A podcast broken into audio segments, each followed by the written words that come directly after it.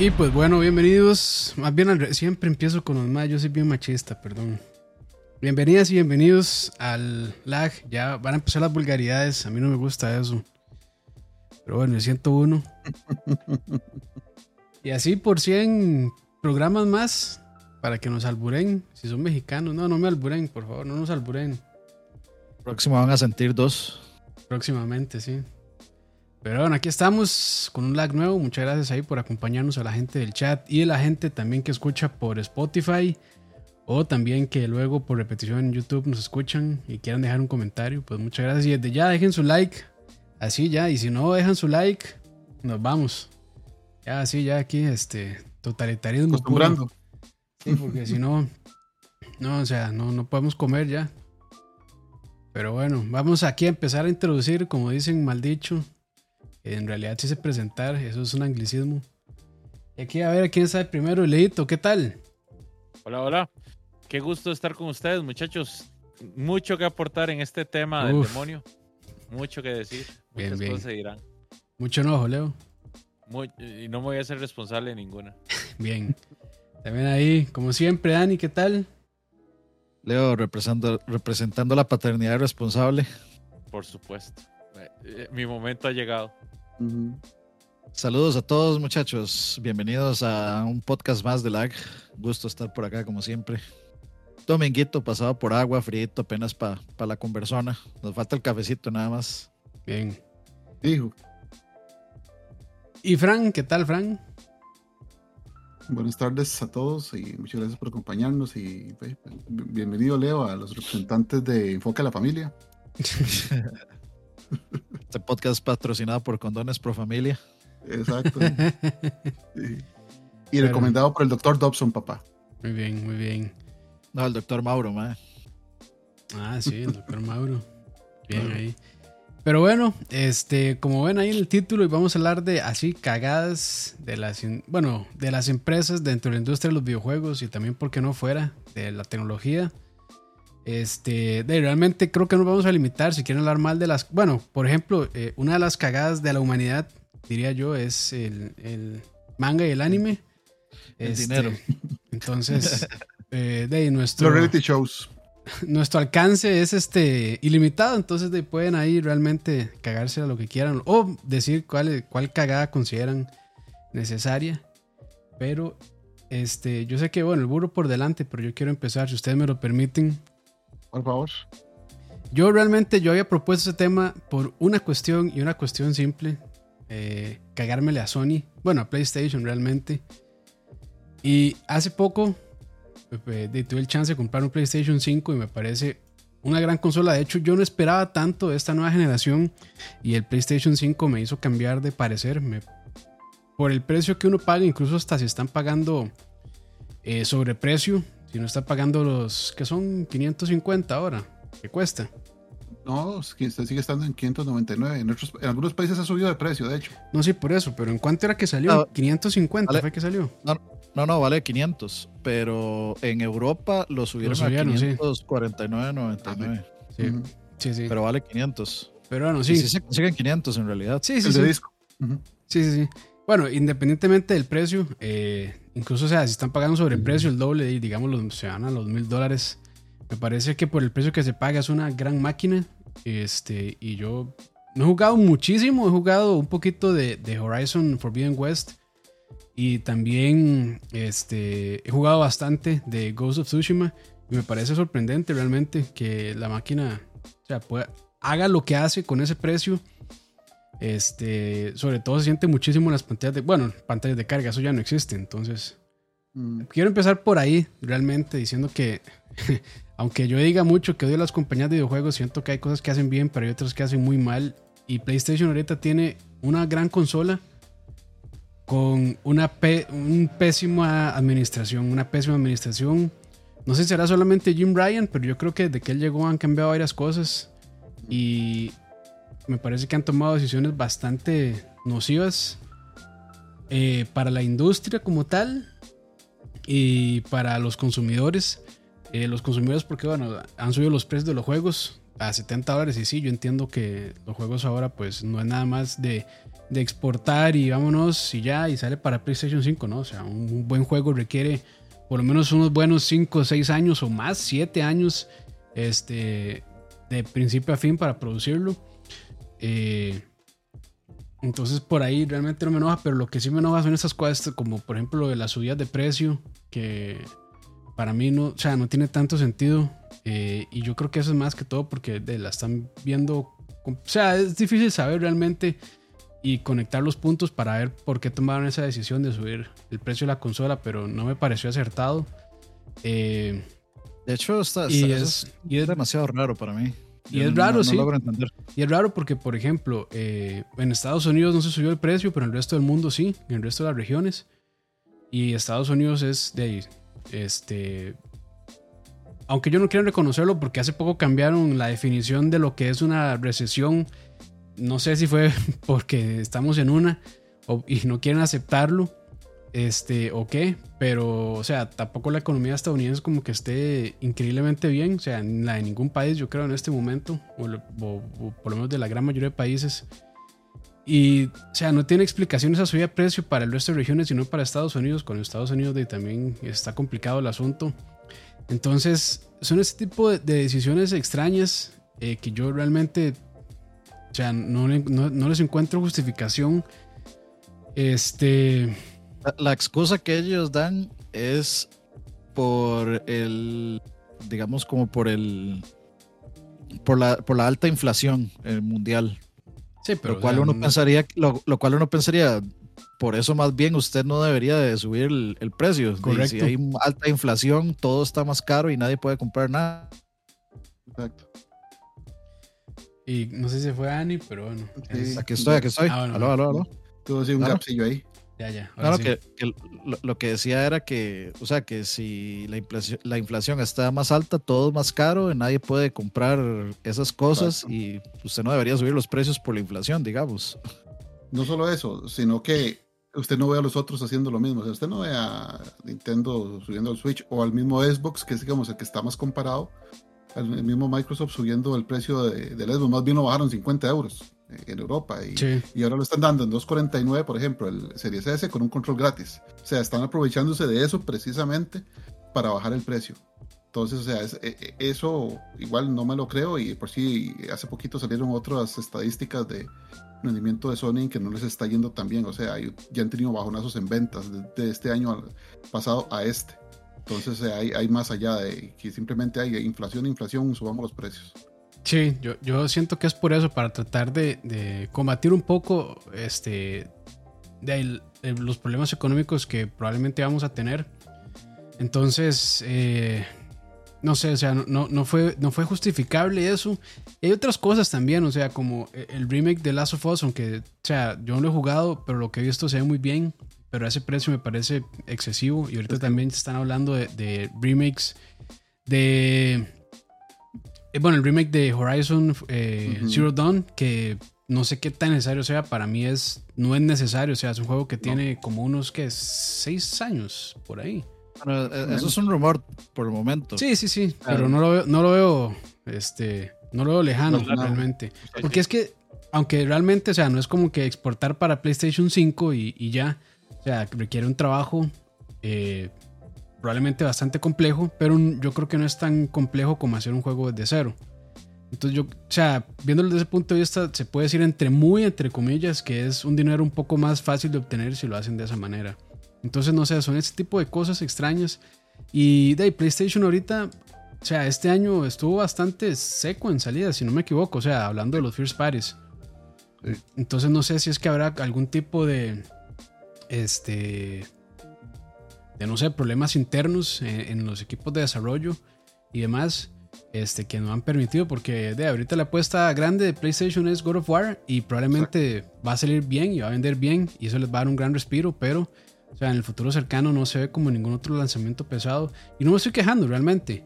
Porque como digo, o sea, yo sé que los juegos necesitan bastante tiempo de planeación, pero sí se siente como que están un poco quedados también. Este, y de ahí puede ser también, porque puede ser también muy pesquero de mi parte empezar a decir que no hay juegos cuando de estamos todavía con, digamos, el impacto de la pandemia y demás, que la gente tuvo que empezar a acomodar sus estilos de vida y de trabajo. eh, y es más complejo ahora. Entonces, pues hay, que, hay que ver qué pasa, pero sí, o sea, me parece que PlayStation 5 es una gran consola, para resumirlo. Eh, y, y ahorita PlayStation tiene una administración extraña. No voy a decir deficiente, pero sí extraña. Tal vez muy enfocada a... Dicen que, bueno, no sé si fue que se fue Leo o qué. Está en estéreo, Campitos. Aquí está en estéreo. Y la imagen de, de Dani está, está out. Sí, yo, yo aquí estoy. Ah, bueno, ¿sabes para ver qué fue lo que pasó? Fui yo que me, que me salí. Pero solo un toquecito porque es que no. ya, aquí estoy. ahorita se arregla, ya iba. Está, está ah. Campitos. Ahí está ya. Pero sí, entonces, eh, en resumidas cuentas, eh, PlayStation 5, una gran consola, me parece muy buena, con mucho potencial, eh, pero sí con una administración deficiente. Yo, que, yo quiero sumarle ahí otras cosas y es que yo no creo que solo sea PlayStation. Yo creo que es esta, esta generación es, se siente como desordenada, sin rumbo, sin ideas, sin nada. Por un lado, este, o sea, a la gente le encanta también achacarle cosas a Sony que ya han hecho otras personas antes. Este, el remake de 70 dólares. O, o, sacan, o sacan este, este eh, programa de recompensas eh, basado, en trofeos que dicen, no, y no, pero este, eh, hay que hacer no sé cuánto resto mil para sacar un juego. bueno, de ahí, o sea, es un programa de recompensas gratuitas, tampoco es que le van a dar el juego eh, gratis y facilito. Pero por otro lado, o sea, ¿de qué se sorprenden? Si, por ejemplo, Nintendo, usted lo único que le da son wallpapers para el celular por haber comprado 45 juegos. Le, da, básicamente un centavo por dólar gastado, así. Entonces, o sea, la gente cree como que Sony se inventa estas mamadas y por otro lado son los famosos cloni. Entonces, o sea, no se dan cuenta que realmente lo que están haciendo es copiando, copiando las malas prácticas que, que ya se están estandarizando. Entonces, o sea, y de nuevo, esto no me sorprende a mí en lo más mínimo, porque la cagada que yo quiero meter aquí no, no, no es una cagada este, de la que se habla y es algo que yo siempre menciono y nunca voy a dejar de mencionar y es la puta mierda de cobrar por jugar en línea. Así que gracias Microsoft por habernos hecho comer mierda eternamente. Por eso. Y para mí eso es una enorme cagada, porque sí, se volvió el estándar. Entonces ahora están Microsoft, está Sony, está Nintendo cobrando por la, por la misma vara. Nintendo con una vara que no o sea, que le debería dar vergüenza de cobrar. Este, obviamente este, Sony tenía muy bien hecho su PlayStation 3 gratis y luego introdujo el PlayStation Plus que le daba un valor agregado. Entonces, si usted quería pagarlo, pagaba y si no, no. Y luego nos fuimos a la mierda todos. Nos fuimos a la mierda todos, ahora todo el mundo cobrando. Este, y, y el regreso de inversión ya no es tanto. O sea, ya, ya no es válido. Y las excusas que pone la gente para defender ese, ese pago mensual o quincenal o lo que quieran es estupidísimo. Microsoft le tomó dos tres generaciones el hecho de hacer que un juego como Fortnite se pudiera jugar sin necesitar, sin necesitar gold. Le tomó tres generaciones, le tomó muchos reclamos, le tomó un dos cambios de administración y bueno, yo no sé cuánto llevará el tío Phil tratando de, quitar eso, o si tal vez tío Phil estuvo tratando de más bien mantenerlo y quedarse ya calladito. ¿Por qué? Porque es que esto es lo que pasa en las industrias, muchachos. La gente dice es que la gente solo reclama y solo llora y, aquí y allá, pero es que si la gente no dice nada, vean, vean qué fácil nos la meten. Entonces, ahorita, ahorita tenemos eh, remasters de 60 dólares de un juego de un juego como Skyward Sword. Por el otro lado, tenemos un remake de un juego de hace nada en 70 dólares. Que por ahí vamos, eh, o sea, empezamos, empezamos en un remaster que, que es más o menos el trabajo que le meten. Este remake dicen que por lo menos algo tiene, o sea, que le cambiaron cosas. Entonces, por ahí, pero igual, 70 nada que ver de nuevo. O sea, es que si ya tenemos un presidente como Shadow of the Colossus, que fue, es el, es el remake y el ejemplo perfecto de, para esto, un remake hecho desde cero, que corrige todos los posibles problemas que tenía el original, con un, una, digamos, incremento gráfico muy considerable eh, y con extra cosas que tiene, ese juego tiene extra, extra cosillas, extra coleccionables y extra cosas. Ujú. Y nos cobran 40 dólares por ese juego. O sea, ¿con qué cara tienen para llegar y venderme a mí eh, un, un Zelda de hace este, 15 años? Eh, apenitas, rehecho, con un esquema de control eh, para jugar sin motion que dicen que es bastante malo. No sé. Y luego nos venden el Super Mario este, el 3D Ah, All Stars, con, con Mario Galaxy 1 y sin el Mario Galaxy 2. O sea, ¿por qué? No se supone que es el 3D All Stars, que debería tenerlos todos. Hasta Eh, el, el Free World debería tener esa vara, man. Es que, es que, tiene que tienen que darle espacio para cuando salga el 2, Dani. Porque va a venir el, el Super Mario 3D All Stars 2, Dos. que trae Galaxy 2, que trae Sunshine. Y no sé si me está faltando alguno de los de 3D. J World, sí. Sunshine y DC. Era- No, no hay más. Y ahora que me acuerdo, antes, yo creo que hasta rápida para no, para yo terminar ya con mis cagadas, pero una bien actual es esta compritis que les ha agarrado a las compañías.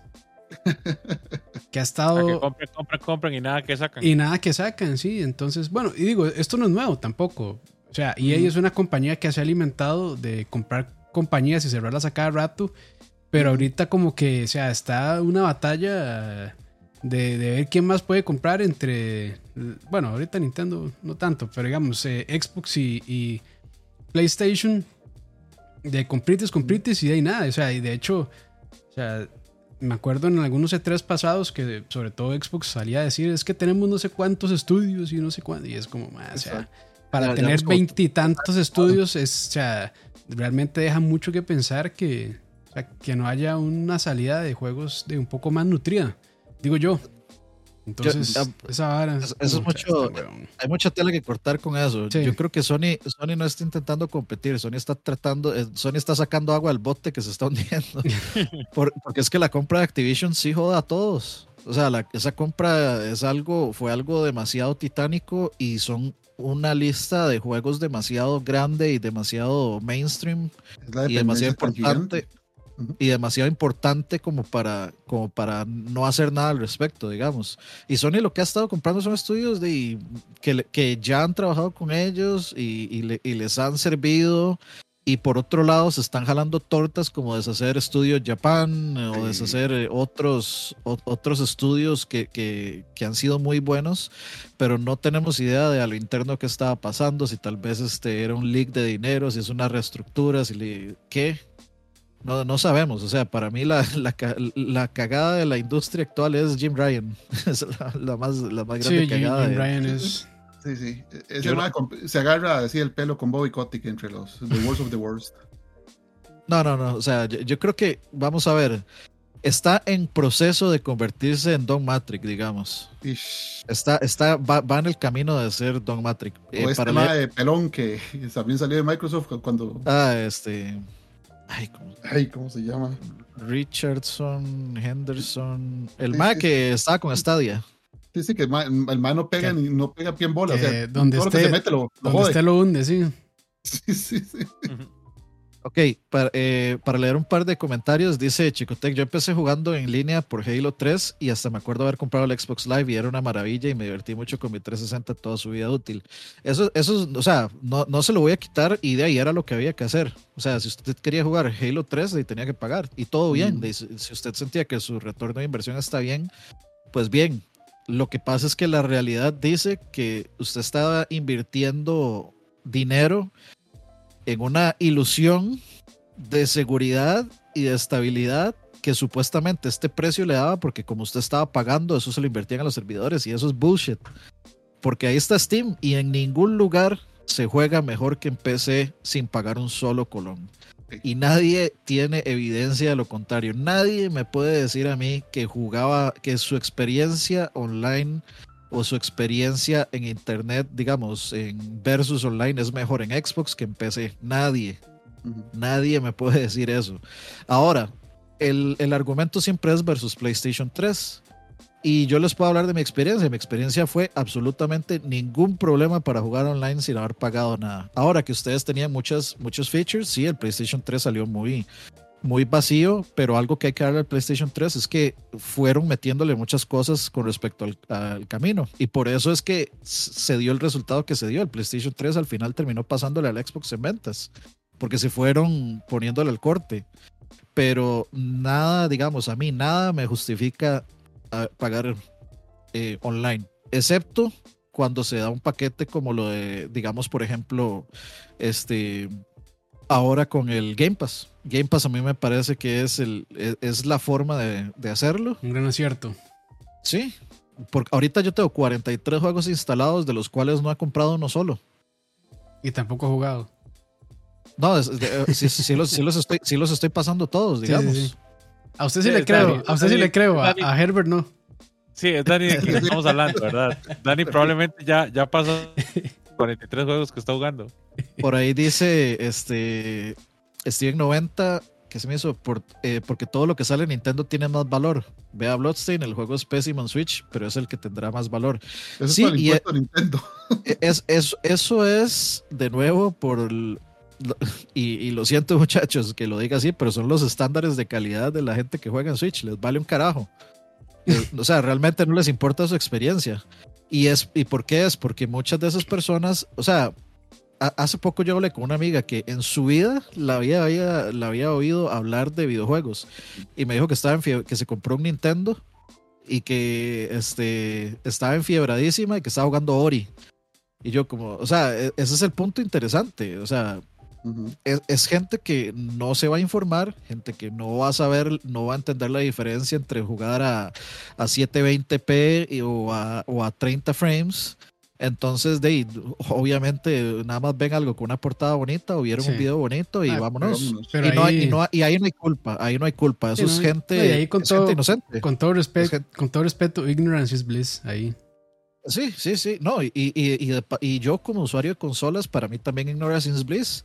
¿Por qué? Porque yo jugaba este PlayStation 3 a 30 frames o menos en resoluciones cuestionables y la pasaba bienísimo y yo no tengo mm. ningún problema. O sea, mi experiencia, yo disfruté muchísimo mi PlayStation 3, aunque los ports fueran inferiores a los del 360 y todo lo que quieran, pero yo no, no, no, no hubiera cambiado mi, mi PlayStation 3 por nada del mundo.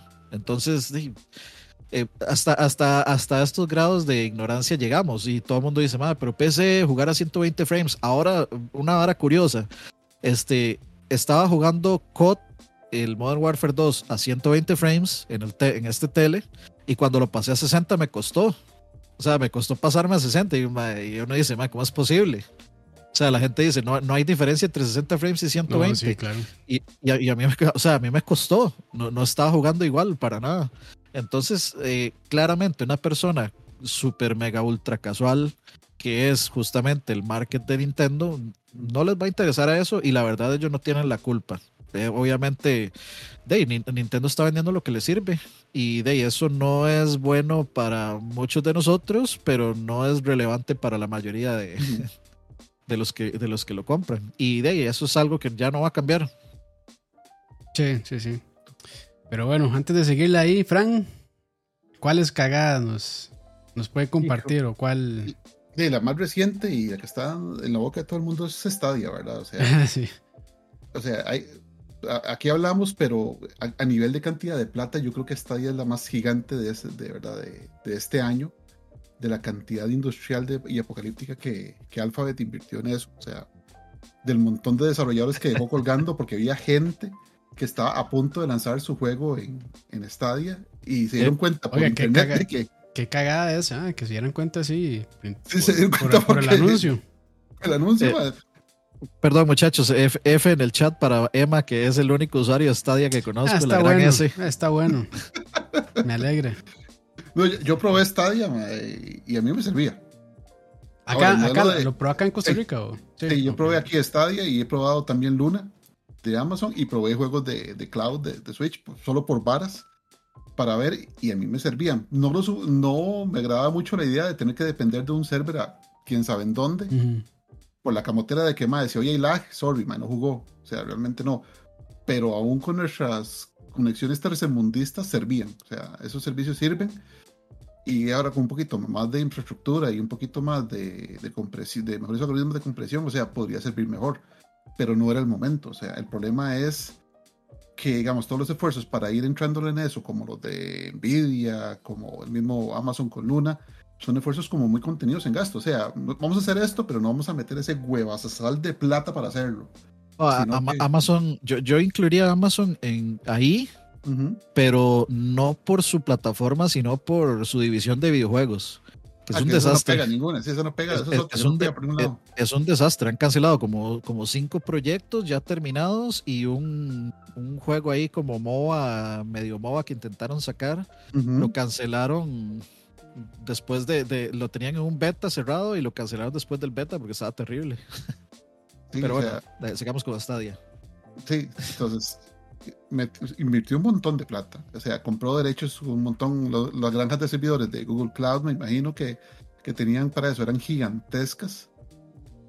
Y, digamos, la idea era buena, el propósito era bueno, pero el momento no era el correcto, definitivamente. O sea, el momento no era el correcto. Los mismos, los mismos este, gringos, en algunas partes de Estados Unidos no se, puede no se podía jugar bien Recordamos que Estados Unidos es muy variable la conectividad. Hay partes en el sur donde tenemos mejor conectividad en nuestro celular que en esas ciudades. Así se los digo. Porque a, a, los, a las Telcom no, le, no les interesa meter infraestructura ahí porque es más lo que gastarían que lo que ganarían y ahí es totalmente verdad privado. Entonces, eh, y, y yo investigando, investigando un poco el tema, me di cuenta que eso es por la cultura corporativa de Google. O sea, la única forma en que usted avance en Google es haciendo nuevos proyectos, o sea, haciendo nuevos proyectos y que se los aprueben. Si Google mañana dice, esta es la nueva versión de gallinas en, en, en, la nube.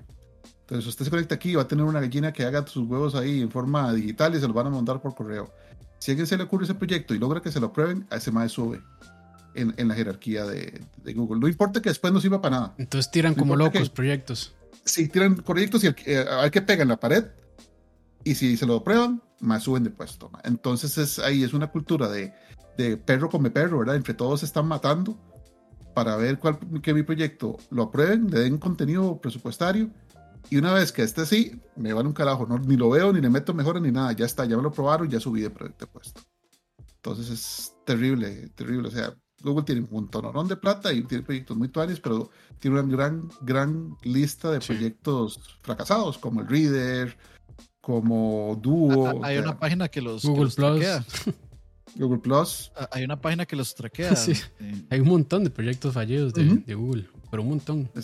Y bueno, ya pueden agregar la gran S entonces. La gran S, ah, exactamente. de, hecho, de hecho, se llama killedbygoogle.com. y, y ojo, hay 274 en la lista. Producto, imagínense todos sus productos mínimo con varios millones de dólares detrás solamente para sacarlos al mercado. Uy, y, eso incluye los YouTube Originals. ¿Se acuerdan de los YouTube Originals? Sí, que eran los de YouTube. YouTube Red era al principio. Ajá, antes de que fuera YouTube Premium. Ahí, inició Cobra Kai. Ajá. sí. era, era, YouTube Red. Que lo rescató después Netflix, me imagino. Netflix. Sí, Netflix los compró. O sea, es, eso es cuando usted no sabe qué hacer con la plata que tiene. Así se lo digo. Sí. You know what to do with the money. Pero bueno, es que también se había venido esa caída desde yo creo que empezó a migrar. Eh, bueno, cuando se fue esta eh, muchacha, Ray, eh, ¿cómo es? Jay, Jay, Raymond. Ajá, Raymond, que cerraron. Bueno, ya formó un estudio con un montón de ahí de estrellas y de ahí no funcionó.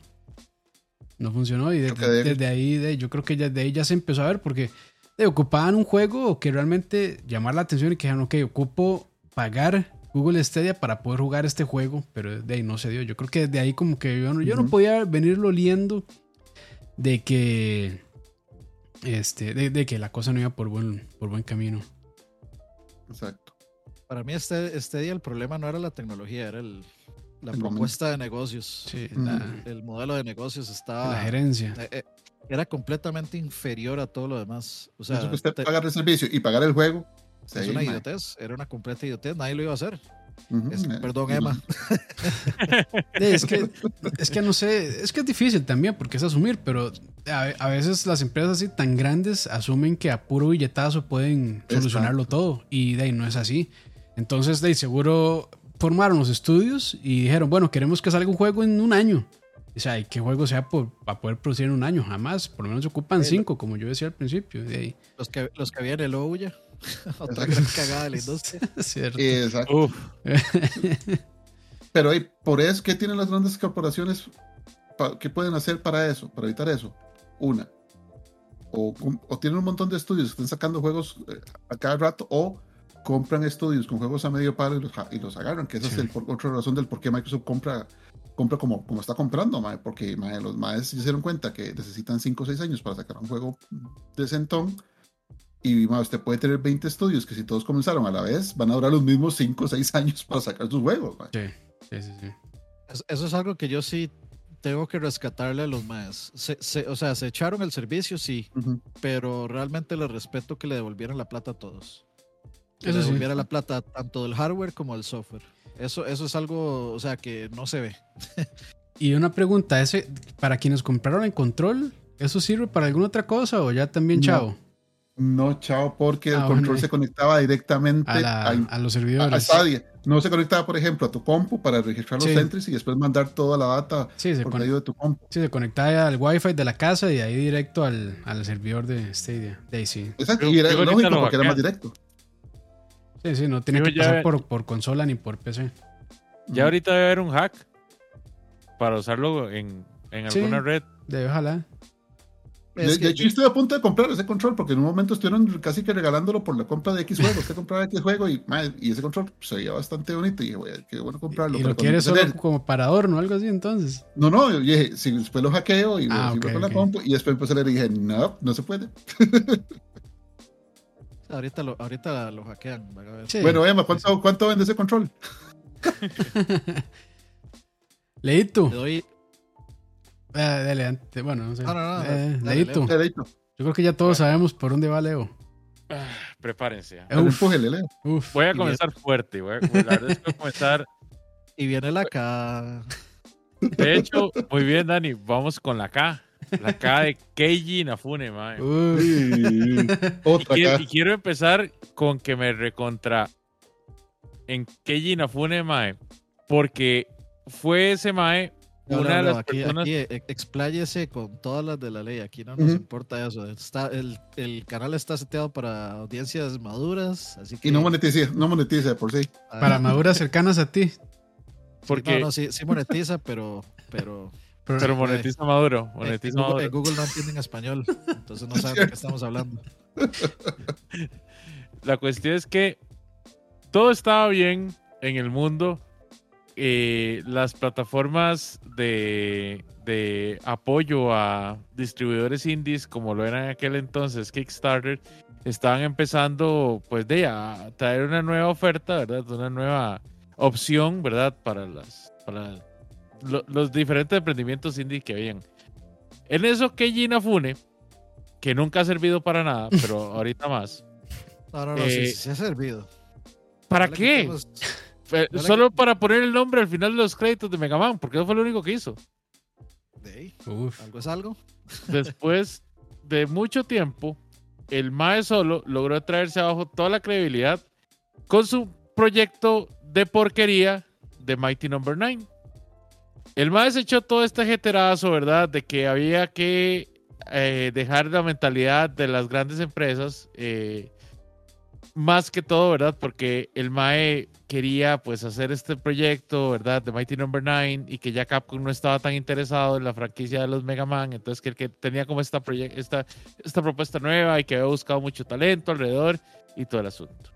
Al final salió este juego medio cocinado, medio, medio hecho de Mighty Number 9, el cual era prácticamente injugable cuando salió.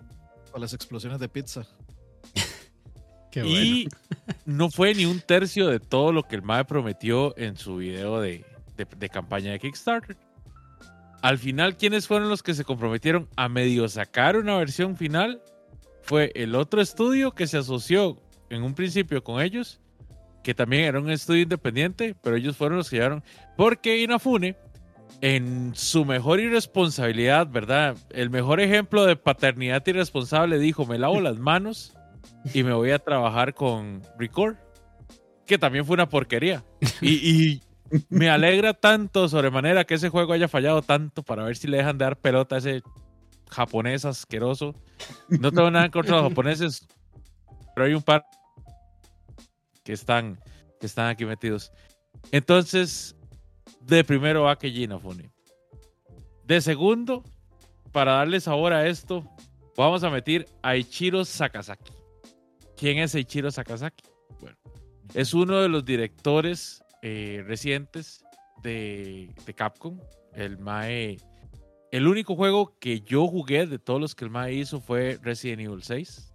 Mm. Y fue el que estuvo más cerca, el que estuvo más cerca de matar la franquicia.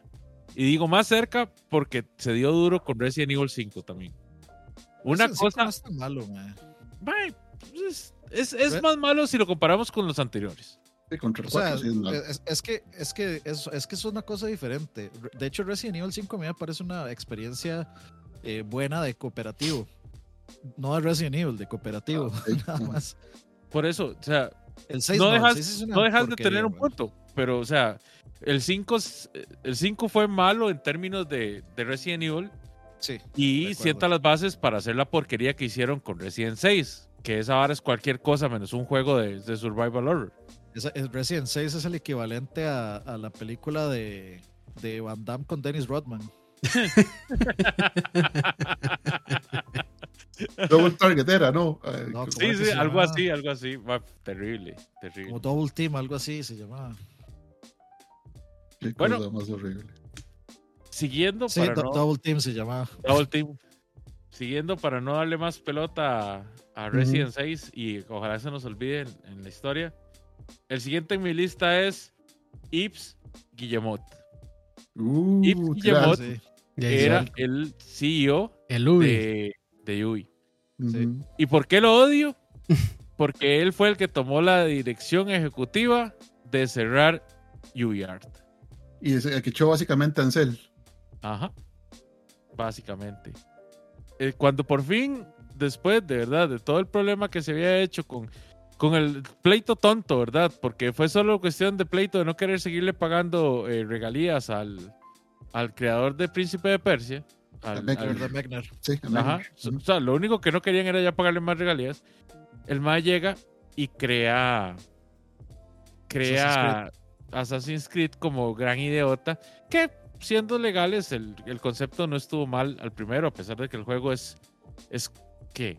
Como. Ese, No juego- sé. ese juego es como un. 25% bien hecho y el otro. El otro 75 es un copy-paste. Ese juego es como un 6-7, digamos. Ujú. El 2 ah, es- el, el 2 yo sí le doy un 10, es digamos. una obra de arte. El 2 es una obra de arte. Tan bueno fue que al final le sacaron como 35 tres juegos así Ujú. tetados de Elma, ¿verdad? Y sí, este, sí son, sí son muy, muy spameadores, pero la trilogía de Ezio para mí es lo mejor que ha hecho Assassin's Creed. Y sigue siendo el mejor personaje de Assassin's Creed, digamos. Ma, Ezio yo- Auditore yo- da Firenze. Yo no sé si la trilogía completa puede contar como buena. Sí, o sea, para mí el 2 Mm. estuvo perfecto. Por la historia sí, en gameplay no, pero digamos, la trilogía como historia, como capítulo de Ezio cierra perfectamente bien. Ujú. Cierra de increíble. Ya yo en el 3 me bajé del tren de los, de los, de los Assassins. Assassins hasta la fecha. Sí, lo, lo comprendo. Yo jugué el 3, a mí el 3 me gustó, pero ni cerca de, del 2. Ujú. Listo, Leo. No, todavía tengo muchos nombres más en lista, pero si quiere, pero si quiere hacemos una pausa y después sigo. El siguiente es Oscar Campos. Sí. El siguiente es Oscar Sí, Campos tener puta, de mierda, man. Arrempújele. Y va subiendo, Campos. y Perdón, subiendo. Siga, sigue. Perdón. No, no, no. Si quiere hagamos una pausa y... No, no, Vamos, no. No, no, no, ma, iba bonito, iba bonito, siga. Sí, sí, sí, sí, siga, siga. Ya no lo interrumpo. El, próximo es un- una relación de amor y odio. Es como, es como Campos y yo. Lo amo, pero lo odio porque me hace pecar cada vez que publica una de esas historias. Perdón. Ah, por la publicación, creí que era por otras cosas. No, no. Viene, la, viene el Uf. momento bipolar. Exacto. Tomonobu Itagaki. O mejor Ah, conocido como la, como la diva en Team Ninja. Sí, la diva. El Mae. Ex, ex Team Ninja. Pues sí, sí, pero es que siempre Ahora es Valkyria. Team. Ninja. Ujú. Para mí, el Mae fue un genio porque logró hacer un trabajo increíble con, con, con uno de mis juegos favoritos de la infancia, que era Ninja Gaiden en Nintendo. Eh, el Mae logró que en la, en la segunda edad, como le digo yo, en la primera generación de la, de la digamos, de, de las consolas de 3D, Ujú. Eh, el MAE logró revivir esa franquicia y lo hizo de una forma magistral. Hoy en día es, uno de los juegos de acción favoritos míos, Ninja Gaiden de Xbox. Y la secuela, Ninja Gaiden 2, para mí es así perfecta, a pesar de que tenía como todo el frame rate drop del mundo en, en 360. Y, y- y eso pasa nada más porque el mae quería que, primero, llenar de sangre toda la pantalla y que quedaran los cuerpos en pantalla y los pedazos de los cuerpos en pantalla. Entonces eso se trae abajo el frame rate. Ujú. Koei Tecmo, o sea, tanto los ejecutivos como miembros de- del equipo de trabajo lo describían como una persona sumamente caprichosa, insoportable y cada vez que se hacía algo que él no quería eran berrinches y eran problemas. El Mae, por cada problema o cada pero que le ponían, el Mae amenazaba con, con renunciar y dejar los proyectos votados. Eh, muy poco japonés de su parte, ¿verdad? Sí, muy sí, poco lonable. Y en bien realidad... es como, es como muy este, gringo el asunto. El, ma- el Mae siempre fue un rockstar wannabe. El Mae era de llegar y andar con sus sunglasses at night, el cabello largo hasta la cintura, su guitarra. Aunque estuviera en un bar, el Mae andaba con la guitarra. No iba a tocar, pero andaba con la guitarra. Ese mae quería ser Iga. Exactamente. Sí. Digamos que él y Iga tenían como un pique, a ver quién era como más Sí, era edgelord. más Edgelord, sí. Pa- Para mí, Itagaki es el equivalente a Lu Vega, man, un One Hit Wonder. Ese más se jaló una guada con Ninja Gaiden y después de ahí todo el mundo se dio cuenta que no servía para nada. man. Bueno. Pero- también también pero está Dead or Alive, ¿verdad? Sí, Exacto, los Dead or Dead or Alive. Mae- Eh, eh. Digamos, de la lista de juegos de peleas de Dead or Alive está al, el- al fondo. Yo estoy totalmente de acuerdo. Dead or Alive es como el extra TV del, del porno, mae. Exacto, exacto. Esa es la Pero- teja de los fighting games, digamos. Totalmente, totalmente. Pero mae, igual Y el, jue- y el mucho. juego que sacó, que supuestamente, o sea, para Wii o Wii U, es una basura. Yo lo he jugado, Devil's Third. Yo lo, yo lo tengo y sí. Mae, es, juego, ese juego salió como a, no sé, como, como a la mitad del desarrollo, yo creo. O sea, el peor juego de Platinum es, es un 10 en comparación a, Claro. a, a- a lo que ha hecho ese MAD después de, digamos, Sí, de. Ninja Gaiden 2. Brincó desarrollo como siete veces, se lo cambió de, de consola tres veces.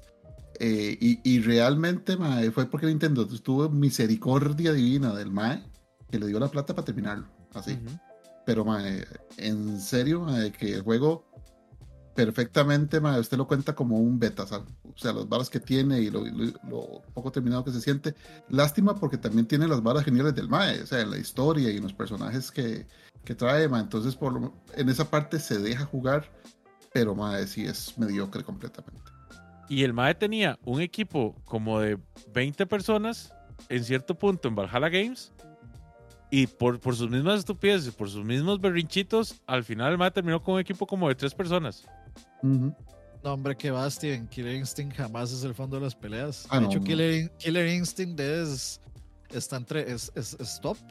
Mae, hágame el favor y saca a ese iletrado del. del- del- Mae, por Dios. La cantidad de plata que le metió Microsoft a ese juego y, y soporte a Red y todo eso, o sea, no, nada que ver, Mae. O sea, es, O sea, yo, Es- obviamente, yo estoy, yo estoy diciendo que, que, que Dead or Alive es el fondo de los, de los juegos de pelea competentes, no de todos los juegos de pelea. El fondo de los Eh, juegos de hay pelea. eso es- eh, sí, no, ahí, ahí podemos meter, no sé, Tortugas Ninja de NES. Este, podemos meter. De Genesis, este, peor. El, de- el de- el de Sega. Sí, el de eh, Genesis es o peor. sea, es, es que esos todavía Sí. son competentes. Lo que es- tienen es un nivel de dificultad mal diseñado. Inclusive el de NES yo me atrevo a decir que es un, un sorprendente juego de peleas para NES. Claro. ¿Cuál es La el apellido de Steven? Porque va, va en el octavo puesto de mi lista. Por ese comentario. O sea, y, y tras de eso, bueno, Killer Instinct tuvo muy buenos ports, que dicen por ahí el de Super Nintendo. O sea, portear ese juego, ese juego a Super Nintendo lo hicieron Sí. súper bien. Sí. Street Chávez, qué bueno, Street Chávez. Pero, pero, pero sí, o sea, digamos, por, están los, los top, que son los juegos de Capcom y los de SNK. Luego podríamos poner a Tekken, que fue la revolución. Pero ese, ese puesto está peleado entre Tekken y Soul Calibur, diría yo. Sí, exacto. Sí, los dos son de la misma casa, entonces. Sí, entonces, eh, de, y ahí se dan, de ahí para abajo, lo que se le ocurra. De, de, de hecho, yo podría, después de ese, Killer Instinct. O sea, no puede Y- ser peor que Time Killers, así se lo puedo decir. No puede ser, no puede ser peor que, que este otro, ¿cómo se llamaba? Toshinden. ¿Qué hijo de puta juego más malo, mae? Y está, luego ahí metemos Air Guys, el juego de, Ujú. de Square de peleas, y metemos este, Eretz Value, y metemos un montón de juegos Sí, sí. random que de diferentes calidades. y Todos los de Midway que no son Mortal Kombat, así se los digo. Ah, bueno, sí, por cierto, sí se me olvidó meter Mortal Kombat ahí. De hecho, yo pondría Street Fighter SNK y pondría Mortal Kombat de tercero, ahora que lo pienso. Ujú. Y, y eso es despuesito, como después de que pasó mae, la era de, de Play. O sea, para mí cuando Mortal Kombat re- renació con el 9. O sea, el, el, el subonazo de calidad fue así, Ah, sí, sí, gigantesco, sí, sí, pero por- gigantesco. Por, por- por mucho. Yo todo, desde. Mortal Kombat eh, 4 para arriba es una porquería. Exacto. Podríamos Incluyendo a Mortal Kombat por 4. encima de Ark. Ark ¿Mm? System Wars. Y Sí. todo- todos los de Sí. System Wars. mae, Sí, o sea, el, el legado de Mortal Kombat no. Tiene, Ah. tiene mucho más historia que Arc System Works, por mucho. claro. Sí, sí, está bien. Pero sí, no puede ser Inventaron el- in- Inventaron el ESRB por Mortal Kombat, digamos. Así. Estoy Y- y dejando de- lo mejor para el final. Uf. Y, y de Uf. hecho también eh, le empezaron a copiar el, eh, esto de, de, o sea, de personas, este, o sea, de captura de personas, de captura de movimiento de personas para juegos de Sí, peleas. le empezaron a copiar a Mortal Kombat. capture. ujú. Ajá. Y de, de humanos eh, sintetizados, digamos, no de animados eh, con pixel art y así. Mario Fresca. Sí. Eh, no, ¿qué, qué más?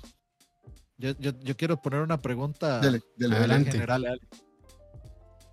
Este, hablando de Stadia, bueno, esto eh, en realidad es un comentario que quiero hacer y luego les hago la pregunta. Hablando de Stadia, este, hay una, hay una gran cagada que es de, yo creo que la, la, la número uno en la mente de la gente, que es el Virtual Boy. Pero yo lo que siento es que esas cagadas eh, no importa que se den porque son como el, primer paso para llegar a la forma correcta de hacer las cosas. Entonces, de ahí sí, obviamente es una gran cagada económica para Nintendo, pero de ahí supongo que eh, mucho se puede aprender de esa gran cagada. Eh, entonces, eh, es- o sea, a mí se me hace, se me hace muy curioso. Entonces la pregunta es la siguiente, muchos consideran que una de las más grandes cagadas de la industria es cuando Nintendo le dio la espalda a Sony con el Super Para Nintendo con CD. Con el Play, con el Play, espacio, Station. Ajá, exactamente. Lo cual yo no lo considero una cagada. Eh, Yo tampoco. Es No- que no sabemos- no hubiera sabemos- sido cagada si le hubiera afectado muchísimo a Nintendo directamente en ese momento, pero creo que no pasó. bueno, vamos, es que eh, digamos, ahí sí hay mucho que discutir porque, por ejemplo, si vemos que el PlayStation se convirtió en la consola más vendida de todos los tiempos por mucho tiempo, lo, se podría considerar una cagada de parte de Nintendo haber dejado de ir No, la sí, gallina de los huevos de oro. Sí fue Pero- cagada, pero no fue este, una cagada que acabara Vemos. con la, digamos, con, Ajá, con el ajá, negocio de sí, Nintendo. Sí, sí, eh, de, de acuerdo. Exacto. No, Y- no fue el Sega Saturn de Nintendo. El Sega Saturn básicamente se voló a Sega.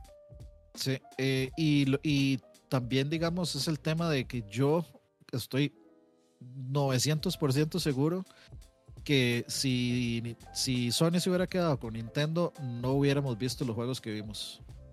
Exacto. Ninte- Nintendo en esa época era amo y señor todopoderoso, don censuras, Lord censuras, Sí. Y no, hubiera, y no hubiéramos visto la, la cantidad de juegos que teníamos. Tal vez, tal vez el Saturno, de hecho, se hubiera convertido en lo que el PlayStation se convirtió. Tal Sí. vez. Es que no sé si Nintendo, o sea, para bien o para mal, siempre ha tenido una visión muy conservadora o arcaica de cómo administrar o, o de los videojuegos como tal. Entonces como que nunca está, o sea, es interesante porque como que sí está abierto a experimentar, pero como que al mismo tiempo no. Entonces, eh, por ejemplo, este, de el, el Nintendo 64 lo que es por no querer, digamos, esa colaboración que tuvieron con Sony en su momento y este, y lamentablemente no, o sea, no, no cumplió con las expectativas ni tampoco estuvo a la altura de lo que estaba haciendo PlayStation en ese momento. Pero, Herbert ahorita otra cosa, pero sí. Pero, este, no sé, o sea, como que, como que a la larga a Nintendo toma decisiones que en el momento es como, madre, ¿qué está haciendo? Pero que al final eh, no les afecta tanto. No sé si es que están sentados en tantísimo dinero que probablemente sea eso, que de, pueden lograr y sobrevivir algunas cagadas. Este, porque bueno, ya, ya han tenido varias cagadas y unas sí ahí están. Y ahorita de, yo creo que Nintendo ha estado, bueno, tal vez después del Nintendo y el Super Nintendo, a esta posición más fuerte en la que ha estado desde hace muchos años. Sí, claro. Este, y, y, no, el Wii, el Wii, mentiras, el Wii fue el último eh. gran. Eh, de hecho, el Wii es el mayor éxito de, de Nintendo, yo creo. Sí, sí, sí. Entonces, este, y, aún así, digamos, de, toman decisiones como, como extrañas y tampoco están jugando el juego que está jugando Sony, bueno, PlayStation y, Xbox. Entonces, de ahorita es una consola bastante discreta, que no tiene mucho poder gráfico, este, que tal vez les afectan algo, pero igual siguen sacando buenos juegos, la gente responde bien, este, la, el Switch no se ha dejado de vender desde que salió y de ya más bien, o sea... Entonces, no sé, Nintendo es un caso de éxito extraño realmente, eh, que de ahí son muy o sea, cabezones y toman las decisiones que ellos toman, a pesar de que en el momento no sean como las más inteligentes y a, la larga como que no les va tan mal. Entonces, eh, no sé, es, Nintendo es como una excepción bastante extraña en la industria, creo yo. Exacto, es que ellos no van al, lo que uno llama el cutting edge, o sea, ellos no van a avanzar la industria. Ellos van, y la filosofía de ellos es eso, es, es este, divertir, o sea, como sea, pero que usted se divierta y pensamiento lateral, o sea, hacer cosas diferentes a las que otras personas están haciendo y así es desde, más que todo desde, después de, de, Iguata, o sea, no vamos a entrar en la misma carrera porque mae, nos verguean. Pero ¿a qué, qué lo salva Nintendo? Que ellos, como usted dice bien, son súper conservadores. Al ser conservadores, ellos se miden mucho en gasto y normalmente tienen muchas reservas. Entonces, mae, Virtual Boy, bueno, y saquémoslo. Fue una pelada, mae, sí me la pelé. Y bueno, qué, qué madre, ahí está el Game Boy soportando y ahí está el Game Boy Advance. Y, y, eso es otra cosa, ma, que, que para ellos hasta ahora, que es un solo mercado, pero anteriormente siempre han tenido un portátil que lo soporta. Y los portátiles de ellos venden una tonelada más, o sea, siguen siendo los que más venden. Sí, y, ellos son los, los, que dominan ese sector. Y la franquicia más vendida de Nintendo es portátil, Pokémon. Exacto, o sea, ellos tienen, tienen la ventaja de que, mae, agregamos un toquecito y nos la pelamos. Vea, por ejemplo, esto que tengo acá, que es el, el Wii, el Wii U. Digamos, es una consola que no vendió lo que tenía que vender, tenía muchas ideas que uno se pone a ver, madre, pero ¿qué se le estaba ocurriendo a esta gente? O sea, pero esto inspiró el Switch. O sea, lo que, ellos vieron las cosas que, que sí sirvieron y, las, y exportaron el modelo del Switch. Y sin embargo, esto es una consola que, es, le, que le permite a uno jugar todo lo de Nintendo para atrás. O sea, está tan bien diseñada que esta consola emula Wii, que emula GameCube, que emula N64, que iba para abajo, man todo, todo lo emula perfectamente. Entonces, no es, es, un fracaso si usted quería competir contra el Play 4. Sí. Pero no es un fracaso si usted quiere jugar juegos de Nintendo para abajo. Y todos, todos se los corre bien, y es súper hackeable y es súper... Pero, ah, al, Wii U tal vez el, el, problema fue yo creo que de mercadeo, no tanto como de... O sea, de mercadeo y, de, relación con los third parties también, que creo que fueron de la cagaron. Es que para mí eso no es buen diseño, eso es un resultado de, de cosas. O sea, es un resultado de cosas. Nada más no es un buen diseño. Para mí el problema del Wii es el diseño, justamente. Esa, el, hardware es muy, o sea, el hardware fue muy metido con calzador para que pudiera seguir emulando Wii. Si, esta, si esto no hubiera estado diseñado para emular Wii, hubiera sido una máquina muy probablemente muy diferente y probablemente hubiera podido competir con, pero, pero esa no es, pero esa no es su idea original de diseño. Eso esa no es la idea de ellos. Eso, es, eh, seamos buenos y incluyámosle retrocompatibilidad nativa con GameCube, con Wii, y eso es súper bueno. O sea, eso es una muy buena idea. Pero no es la idea de la consola. La idea de la consola era las dos pantallas. Y eso como idea. Era, y como un en la mesa. Y aún así, o sea. Es lo, es lo, que estaba mal con la consola. Esa idea la idea no la veo mala, la tecnología era muy responsable. O sea, esta ahora tiene una, una, tecnología que se llama Miracast, que es simultánea, realmente es simultánea con lo que está corriendo en la consola. O sea, y eso, para el tiempo en que salió, era un avance tecnológico. Porque sí, en serio es simultáneo, no hay lag completamente entre la consola y la pantalla, para absolutamente nada. Pero esa, eso no fue una idea que venda. O sea, eso no vendía. O sea, y eso, eso fue una mala medición de mercado. Es que no lo vendieron bien tampoco, yo creo. y el nombre, o sea, es que el nombre terrible, usa el mismo nombre del Wii. El, el problema, el problema para mí yace en el, digamos, la idea está bien, los juegos se, se implementaron mal. Y, ahora, y a mí me cuesta, me cuesta, digamos, ver un juego en el cual yo pueda realmente aprovechar esa, e- e- esa funcionalidad que no sea un juego como Pikmin, por ejemplo. O sea, Ujú. digamos, ustedes me dicen, ah, pero es que qué chiva Zelda este, jugarlo en el tele y tener el, el menú ahí. La verdad es que no. La verdad es que a mí no me importa. Prefiero apretar un botón en el control y meterme al menú a, a tener que estar en esto, así, como, Sí. como muñequito de, de carro, así. Es que en el 3D sí funciona porque, de, o sea, realmente lo que, uno, lo que uno tenía que hacer era mover, bajar la mirada, nada más. Exacto. En cambio, Y- con y el Wii U 3D tenía que mover la cabeza y como somos El bien huevones. juego, el, único juego que realmente sirve, o sea que uno dice, madre, sí, la idea de juego es muy buena y sí cabe para esto, ni siquiera es un juego de Nintendo, que es Zombie U, Mm. que realmente es- la idea es- sí es muy buena. Yo pongo Pikmin ahí. Pikmin para mí es de los pocos juegos rescatables que sí, que, que sí hacen un buen uso. Inclusive un juego que a mí no me gustó para nada, pero, pero sí hace un buen uso, es Wonderful 101. Ujú, bien. Y, y digamos, con el 3DS, igual Nintendo también este, traicionó la propia visión del 3DS cuando le quitó el 3D. Totalmente. O sea, se llamaba Nintendo 3DS y le quitó el 3D. Entonces ya no es un 3DS, es un DS, ¿no? No, no, Pero, o sea, se entendía que la gente no le gustaba, que se mareaba. A mí me parecía increíble. El Zelda Ocarina of Time en 3D a mí me encanta. Y yo juego ese juego siempre con el 3D encendido. Al, eh, a Link Between Worlds con el 3D es increíble. Super el, Mario el 3D Super Land, Land, exacto. Super Mario 3D Land es increíble con el 3D. eh, y de ahí a la gente, de ahí, pues básicamente sacaron otros modelos y la gente se fue a conseguir los otros modelos. Entonces de ahí llamaron Nintendo 3DS, que era Ujú. el, el punto principal de venta. Exacto. De lo contrario, era simplemente un 10 mejor.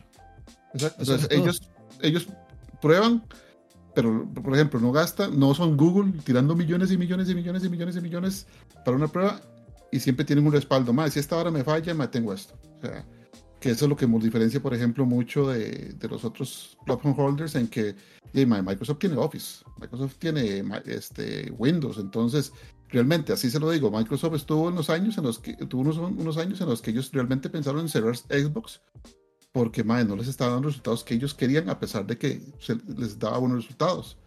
Igual Sony, ma, Sony pues es al revés, Sony, la división de PlayStation muchas veces es la que ha carriado a Sony porque ma, es la que les daba la, la plata, porque otras divisiones como televisión y divisiones Laptops. de, de laptops y de dispositivos médicos ma, no le estaban dando y ahí iba PlayStation ma, soportando todo eso. Inclusive en los teles, la, la, la gran mayoría de marcas empezó a superarlos en calidad y, Claro. y muchas cosas. Entonces, que es, es por eso que Nintendo, como no tiene otro negocio, es súper conservador, mae, porque eso es lo que tenemos.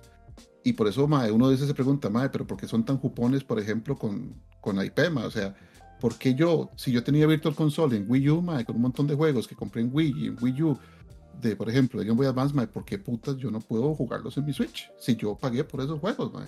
Si Sí. Nintendo no le da la gana. Y Entonces, esas son decisiones a- a diferencia de Stadia, es- ellos no devolvieron la plata. no devolvieron la plata. O sea, usted tiene su Wii U y si quiere verlos jugar, préndalo. Ahí, ahí están los juegos que usted Sí, pagó. co- con- conéctelo y préndalo. Eh, y bueno, y ese es otro. Si usted se le jodió su Wii U o se lo robaron, tiene que hacer una matráfula de Uh, onda para que terrible. recuperen su cuenta. Sí, pero terrible. Este, o sea, Nintendo, Nintendo ha tenido mi- eh, mini cagadas. Por ejemplo, el 3DS, el lanzamiento del 3DS fue bastante deficiente, al punto Sí. que sacaron lo del Ambassador Exacto. y yo me compré el Para 3DS salvarlo. cuando empezó. eh, Ajá, sí, le redujeron el precio un montón. No me acuerdo Sí, si fueron 80 como cin- 50 dólares o 100 No más. dólares, algo así. 80, y era como, eh, o sea, había salido en 2.49 y después lo habían puesto en 179. Habían bajado 80 dólares de viaje. Este, eso, fue, eso es una gran cagada, para, especialmente para una portátil. Y, Claro. y, bueno, el 3DS ya todo el mundo sabe lo que se convirtió. Se convirtió en una magnífica consola de- portátil, pero increíble, con una gran selección de juegos. Pero eh, empezó igual y en muchos meses peor que el Wii U. Este, en ventas y, rendimiento de ventas estaba mil veces peor que el Wii U. Entonces, Ujú. de, pues sí ha tenido cagadas. Mucha gente argumenta que el GameCube pudo haber sido una cagada. No lo considero así, pero habría que ver números de ventas y sinceramente no sé números de ventas. Eh, el, en en caso del GameCube, las cagadas fueron por, por un diseño deficiente. Porque si usted se pone a ver bien la cantidad de tier parties que salieron entre el 64 al GameCube, Nintendo tuvo un vergazo de tier parties en, en GameCube, un montón, no, no, no, Sí. no, no, no. Sí, sí, No tuvo Square, tal vez, o ciertos así muy específicos, pero mae, muchos juegos salían en, en las tres, de un solo pichazo. Entonces, el, ¿qué fue el problema del GameCube, mae? Por ejemplo, mae, el El puta disco. disco, mae. O sea, ¿por qué el disco es de giga y medio, mae? Si pudiendo, esa vara era un, un DVD drive, podía correr DVDs. Ahí está el condenado Q de Panasonic, mae. Entonces, ¿por Ah, qué no lo hicieron así, mae? Que eso es lo Por que no me refiero pagar- con esas decisiones raras de Nintendo. O sea, son cosas Por no uno- pagar derechos de, a- al consorcio de, de Sony De Philips Sony, para sí. la producción de DVD. O sea, esas son decisiones súper cuestionables y súper conservadoras que uno dice, pero ¿por qué? Y, lo, y luego lo peor es o que sea, ellos lo hacían, porque, o sea, ellos controlaban el mercado cuando estaban en el Super Nintendo. Ustedes no se lo están respondiendo, ma. O sea, en ese punto Nintendo no está por darle un mejor, un mejor sistema, una mejor oferta a sus, a sus a sus usuarios. usuarios. so- en está realidad, por Nintendo darle un mejor precio, nada más. por vender y ganar lo más que puedan. Y ya. O sea, O sea, de- el Cubo no fue para nada una mala consola. No, esa fue mi- de hecho fue mi Es consola de esa generación.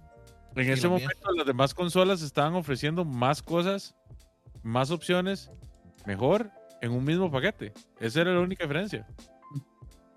Eh, sí, y digamos, eh, también, o sea, ni- ni- cuando el Blu-ray ganó la guerra de los, de los formatos, tampoco le iban a dar plata al consorcio de Blu-ray.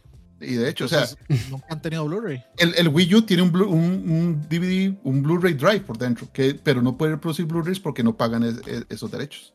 Pero lo- los discos de, de Wii U son Blu-rays. Sí, sí. Exactamente. Y es eso, es simplemente no quieren darle plata a nadie más que no sean ellos. Exacto. Eso es así, todo. así de sencillo. man. No quieren invertir. eh, Es que tan bueno, vamos a ver, por otro lado, esos son gastos que se que, que luego se le cargan al usuario. Sí. Sí, Entonces, de- sí, sí. Por un lado, por un lado es bueno. eh, y en ese sentido, digamos, tal vez está en, sus, en su mentalidad o en sus políticas financieras hacerlo así. Ujú. Pero de por otro lado, de termina uno con, con cosas ahí medio extrañas que terminan afectando lo que uno recibe de contenido en la, en Sí. la consola. Sí. Eh, por ahí una pregunta de, de Kenneth, ya que estamos hablando de Nintendo, que dicen, ¿creen que Nintendo siga el mismo modelo con un hipotético Switch 2 o creen que vuelvan a hacer un cambio drástico como GameCube a Wii? Con, según lo que yo veo, con el Nintendo actual, de lo que yo he visto del Nintendo actual, van a hacer un Switch 2 y ya. Exacto. Yo Sí, también la- la-. La apuesta segura. Es que Nintendo ya no, ya no arriesga. No, no, no. Tal vez, tal vez le... Y es que la- las últimas veces que han arriesgado les ha salido mal. Entonces, bueno, aunque me con el Switch fue, fue, un- fue medio arriesgado el asunto. O sea, una consola este, híbrida, por decirlo así. Y el, el Wii fue en riesgo también y le salió muy bien, man. Sí, entonces, O sea- no, entonces no, me, me desdigo, corrijo lo que, lo que acabo de decir. Sí se Ah, es arriesgan, que sí se el arriesgan, Wii- pero es, o sea, se arriesgan, pero son, son muy calculadores. Es extraño, yo- Nintendo. Sí, Exacto. el Wii fue un riesgo que, que pagó, pero Un así montón. enormemente, en un tiempo donde todo el mundo le estaba ap- apostando al, al HMI, ¿verdad? A la alta definición, al top of the top. Mae, Nintendo tomó un riesgo, pero súper calculado y pagó, pero enorme, enormemente, porque hay gente Exacto. que nunca en la vida había considerado una consola hasta que vieron Wii Sports. Yo, Exacto. yo creo que yo creo que es que eso hay que hay que o sea eso es todo un caso de estudio porque es interesante Ujú. el Wii se vendió no por el motion o sea al, al inicio al inicio era obviamente la, la popularidad del motion pero si usted se pone a ver una gran mayoría de los juegos de Wii no usan motion se puede jugar con el juego eh, con el control corriente el motion es como queda como una segunda una, una segunda cosa ahí detrás eh, conforme fue avanzando la generación. Luego PlayStation les, les metió el Move y de, ya para ese momento ya la, lo del Motion ya no estaba generando interés. ¿Y qué fue lo siguiente? Lo siguiente fue el VR y el VR tampoco ha arrancado eh, demasiado. Bueno, ya, ya empezó a arrancar, digamos. Ya es un poquito más, está un poquito más, a- más adelante, ya ha ido avanzando. No al paso del Wii U, pero el Wii U primero era la consola más barata. Segundo, estaba de, el gimmick de moda, que era jugar Wii U, que hasta las abuelitas jugaban Wii Sports. y de ahí ya más adelante te encontrás una buena selección de juegos también. Entonces, eh, es, es una combinación de, de cosas que tuvo el Wii muy particular. Pero que si, lo, si volvieran a sacar un, un Wii, no vuelve a pegar así. Digamos, en Sí. este momento no. No vuelve Sí, a ya- pasar. y ese tipo de gimmicks ya, eh, ya no, o sea, tendría que ser algo, como usted mismo lo dice, en ese- ni el mismo VR, que tecnológicamente es algo súper increíble, ni el mismo VR está pegando porque no, no, no, no agarra ese gancho, o sea, no, no logra pescarlo, a pesar de que la tecnología es súper impresionante y todo lo que usted quiera, pero el mismo VR, o sea, no, yo no creo que vaya a pasar de lo que ya tiene el eh, en este momento. Y eso que ha habido con compañías con hardware súper carísimo, interesadísimas en eso y, y, mae, no, no, no logra aterrizar como la cosa in que todos tienen que tener. Es que de- de eso, eso, eso lleva tiempo. Eso va a llevar tiempo porque es un cambio de paradigma de, de jugar muy, muy grande. Ujú. De dejar de utilizar un control y moverse uno ya es, es otra cosa. Y hay una barrera enorme que es el motion sickness. Eso es una barrera Sí. gigante, gigante, gigante que, que, de, que van a tener que, que buscar cómo, cómo, cómo esquivar. Por ahí dicen el Switch también hizo algo parecido, meter mucha gente que antes no le entraba a los videojuegos. También, sí, es, es que eh, el, el Switch también, eh, o sea, tuvo, tuvo un gran, una gran suerte y sí, de, llamémosle suerte, aunque tal vez sea connotación negativa, Ujú. la pandemia. O sea, la, la pandemia y Animal Crossing Sí, fue. de- fue algo demasiado fortuito y fue algo demasiado Sí. circunstancial, digamos. Eh, Entonces, de tu- tuvo suerte, la verdad. Eh, lo otro que quería decir es que sí, Nintendo sí, sí toma riesgos. De lo contrario, digamos, yo creo que no tendríamos algo como el Nintendo Labo, que yo no tengo ni idea de cuánto ha vendido, o, Ujú. si, o si fue una cagada o, una, o algo así o no. No tengo idea, pero existe. Sí. No, no, Sí, o sea, sí, e- eso, eso que no toma riesgos está mal, realmente sí lo hacen. Pero, Sí. o sea, si, si me dicen si se va por algo nuevo en la siguiente consola, yo lo vería difícil, porque la verdad es que, o sea, con lo, con lo que vende el Switch, Ujú. eh, sería como extraño que le apuntaran a algo muy distinto, la verdad. Exacto. No, es que sigue vendiendo, o sea, eso es, eso es lo que me parece increíble, lo que sigue vendiendo, porque en Japón yo creo que cada persona tiene uno o sea, y Sí. sigue vendiendo, o sea, Además, No, y, y si usted pregunta, lo que la gente le va a decir es, sí, quiero lo mismo, pero que, pero que me corra, pero que sea 4K. sí, mejorcito. Lo Sí, mismo, que, pero sea mejor. más, que sea más poderoso, entre comillas. Eso es lo que la gente, Es- lo que la gran más- mayoría de gente, bueno, quisiera creer que va a decir. Es más, yo me atrevo a decir que con el, número de ventas que tiene Nintendo en este momento, puede que ni saquen otra consola. Por, Sí, más, sí. por más años. Sí, no Ya están les- forzados ya a hacerlo. están- ya le están dando, ya les está dando, mae, porque ya, ya usted lo nota, o sea, ya usted lo nota en los juegos. Ya usted, pegado. digamos, el mismo Xenoblade 3, ya usted nota ciertas partes donde ya la consola ya no va. Sí, Ya pero la- es- no. eso, a- eso a los que están comprando el Switch no les importa, esa es la cosa. Sí, pero mae, también a ellos mismos, porque ya, aunque se sigue vendiendo, se está vendiendo menos. Sí, o sea, sí pero- hay una disminución de ventas. Pero yo Y creo que cuando- para los desarrolladores también debe ser una pega, sinceramente, Claro. trabajar con hardware que esté ya, o sea, tan quedado en, en cuanto a, a desempeño. Exacto, entonces, yo- o sea, yo sí creo que ya este año, obviamente, ya no, ¿verdad?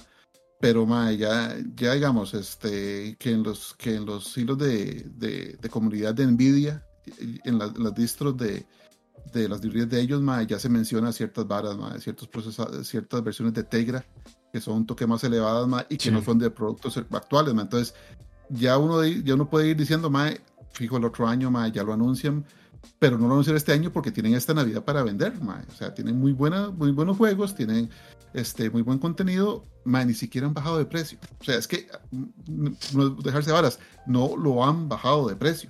Entonces esa gente puede decir el otro año, mae, lo bajo a eso ni los 50 dólares juegos. ni los juegos, mae. Y esa es otra discusión, ¿verdad? Del por qué, por qué un juego tiene que bajar de precio si usted es el que le da el valor. Para mi concepto como cliente, mae, un juego viejo no puede costar lo mismo que un nuevo. Sí, Para- pero, pero el pero concepto de Nintendo no piensa así. Exacto. Y sabe que es el problema, que Nintendo no piensa así, Nintendo no piensa así y se le siguen vendiendo. Sí, es que Si el mercado dijera, Es que esa es la cuestión. El mercado los, los, este, los valida. O sea, la "Ujú, gente los valida. Cuando sacan sus Super Mario 3D All Stars, no sé qué, no sé cuánto, y la gente lo compra, eh, lo están validando. Eso es, exacto. un tema, eso, eso es un tema interesante. Un Sí. videojuego que usted no ha jugado se devalúa por no haberlo jugado si ya salió hace dos años. Exacto, se habló por tiempo, o sea, Es- eso es, eso es un- una, una, una, digamos, este, conversación más m- moral y subjetiva que otra cosa. Eh, Porque si usted le pregunta a las mismas compañías, yo le van a decir que no. Porque, o sea, de hecho, las compañías son muy injustas para valorar las ventas de un juego. O sea, ellos solo toman en cuenta, ahorita solo toman en cuenta las preórdenes ujú, y lo Y que las vendan las dos primeras- dos, tres semanas. Y ya después de eso, o Ujú. sea, de ahí deciden si el juego fue un éxito o no. Y hay juegos que de, tal vez empiezan muy, o sea, empiezan dormidos, muy, muy poquitas ventas. Y después, gracias a, qué sé yo, a un streamer o a un youtuber o algo, o algo pasó. Y de ahí revientan en ventas. Y les ha pasado a muchos juegos eso. O sea, eso es, eso es completamente pasar. ¿Por qué? Porque el juego de realmente, si es bueno, sus mecánicas son buenas, no va a envejecer mal. Exacto. ¿Acaso un libro viejo va a ser más barato solo por ser viejo? O sea, si usted lo ve, lo ve para uno de librerías, o sea, usted compra una edición bonita de un libro, puede tener 20, 30, 40 años o, o 200, y no por eso el libro tiene, debe valer menos. Es, es si que, es el mismo es que, contenido. digamos, con, con medios físicos, para mí sí hay una diferencia, porque los medios físicos, como un libro, sí se desgastan. O sea, eh, sí el tiempo, el polvo, la humedad, la exposición los desgastan y, y, sí, y sí es obvio que van a tener un valor menos. O por ejemplo, comprar un carro del 2005, eh, aunque nunca lo hayas usado, de, pues es un carro del 2005 que está ahí llevando polvo, llevando este, sin ser usado, entonces sí se, sí se desgasta. Pero de, si por ejemplo compras un juego digital Uh -huh. del 2011, ¿qué, qué desgaste tiene? ¿Qué devalúo real tiene, digamos? Que salió en el 2011, ok, pero yo no lo jugué. ¿Por qué se debería devaluar? Entonces hay, hay toda una discusión. No, no estoy uh -huh. nada más lanzando preguntas, no, no sí, intento sí, responderlas. Pero es una, es, es una conversación está muy interesante, la verdad. Sí, claro. Sí, sí. Pero ahí, sigamos. No sé si tiene alguna otra ahí. Yo sí tengo una. Y es, dale, dale. Y es, y es Blizzard. Últimamente Blizzard eh, ha estado mal en, todo mal. En todos los niveles. En todos los niveles. Desde su administración. De estar mal, de hecho. Sí, sí, Activision Blizzard. Activision Blizzard, sí, Activision Blizzard. Pero, o sea, claro. quiero centrarme más en Blizzard porque, o sea, yo realmente ah, no. Yo casi no consumo Activision, entonces no podría hablar mucho de, de, de, ellos. Pero sí consumía mucho Blizzard. Este, y bueno, de Diablo 3 es un ejemplo de la caída extraña que tuvo porque salió el juego. No voy a decir que mal, pero eso de la casa de. de, de este. De reventas, no me acuerdo cómo era que se llamaba, era una cagada. Ajá, el Auction House. Y ya después de eso lo quitaron y el juego. Y sal, salió el Reaper of Souls. Y de, es un, sigue siendo un muy buen juego y realmente se disfruta muchísimo. O sea, nosotros lo jugamos, yo lo jugué muchísimo también.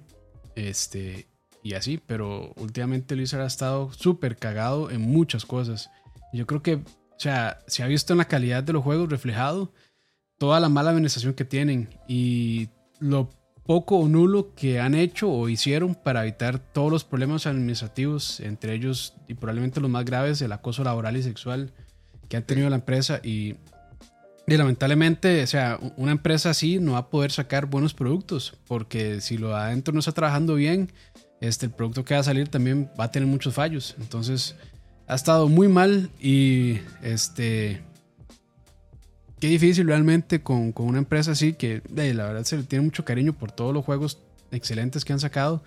Pero de qué mal que la empresa realmente no, no pudo mantener esa calidad y más bien empeoró en muchos sentidos. Y de, ojalá que puedan arreglar esas broncas que tienen, pero de, no sé realmente si merecen el perdón de la gente porque de, la verdad es que se fueron a la mierda y dejaron que se fuera a la mierda y no les importó realmente.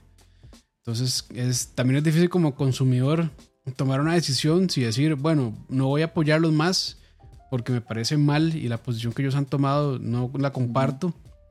Pero ahí también el problema de hacer eso es que hay problemas dentro de la empresa trabajando que se van a ver afectadas este, si la gente deja de consumir. Y también son personas que realmente están trabajando por sacar un buen producto y si le pueden y demás.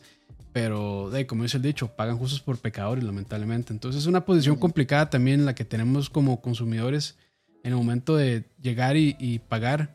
Este, de, digo yo, consumidores informados, tal vez, porque si son personas que, de, o sea, no estoy diciendo que esté mal, pero son personas que no se informan de cómo está la industria y solo llegan y consumen el juego, pues de bien pero de personas que tal vez estamos un poco más metidas como nosotros, eh, de son este tipo de, de no sé, de, de, de, dilemas sociales en los que uno se enfrenta que no, realmente es difícil tomar una decisión, yo creo.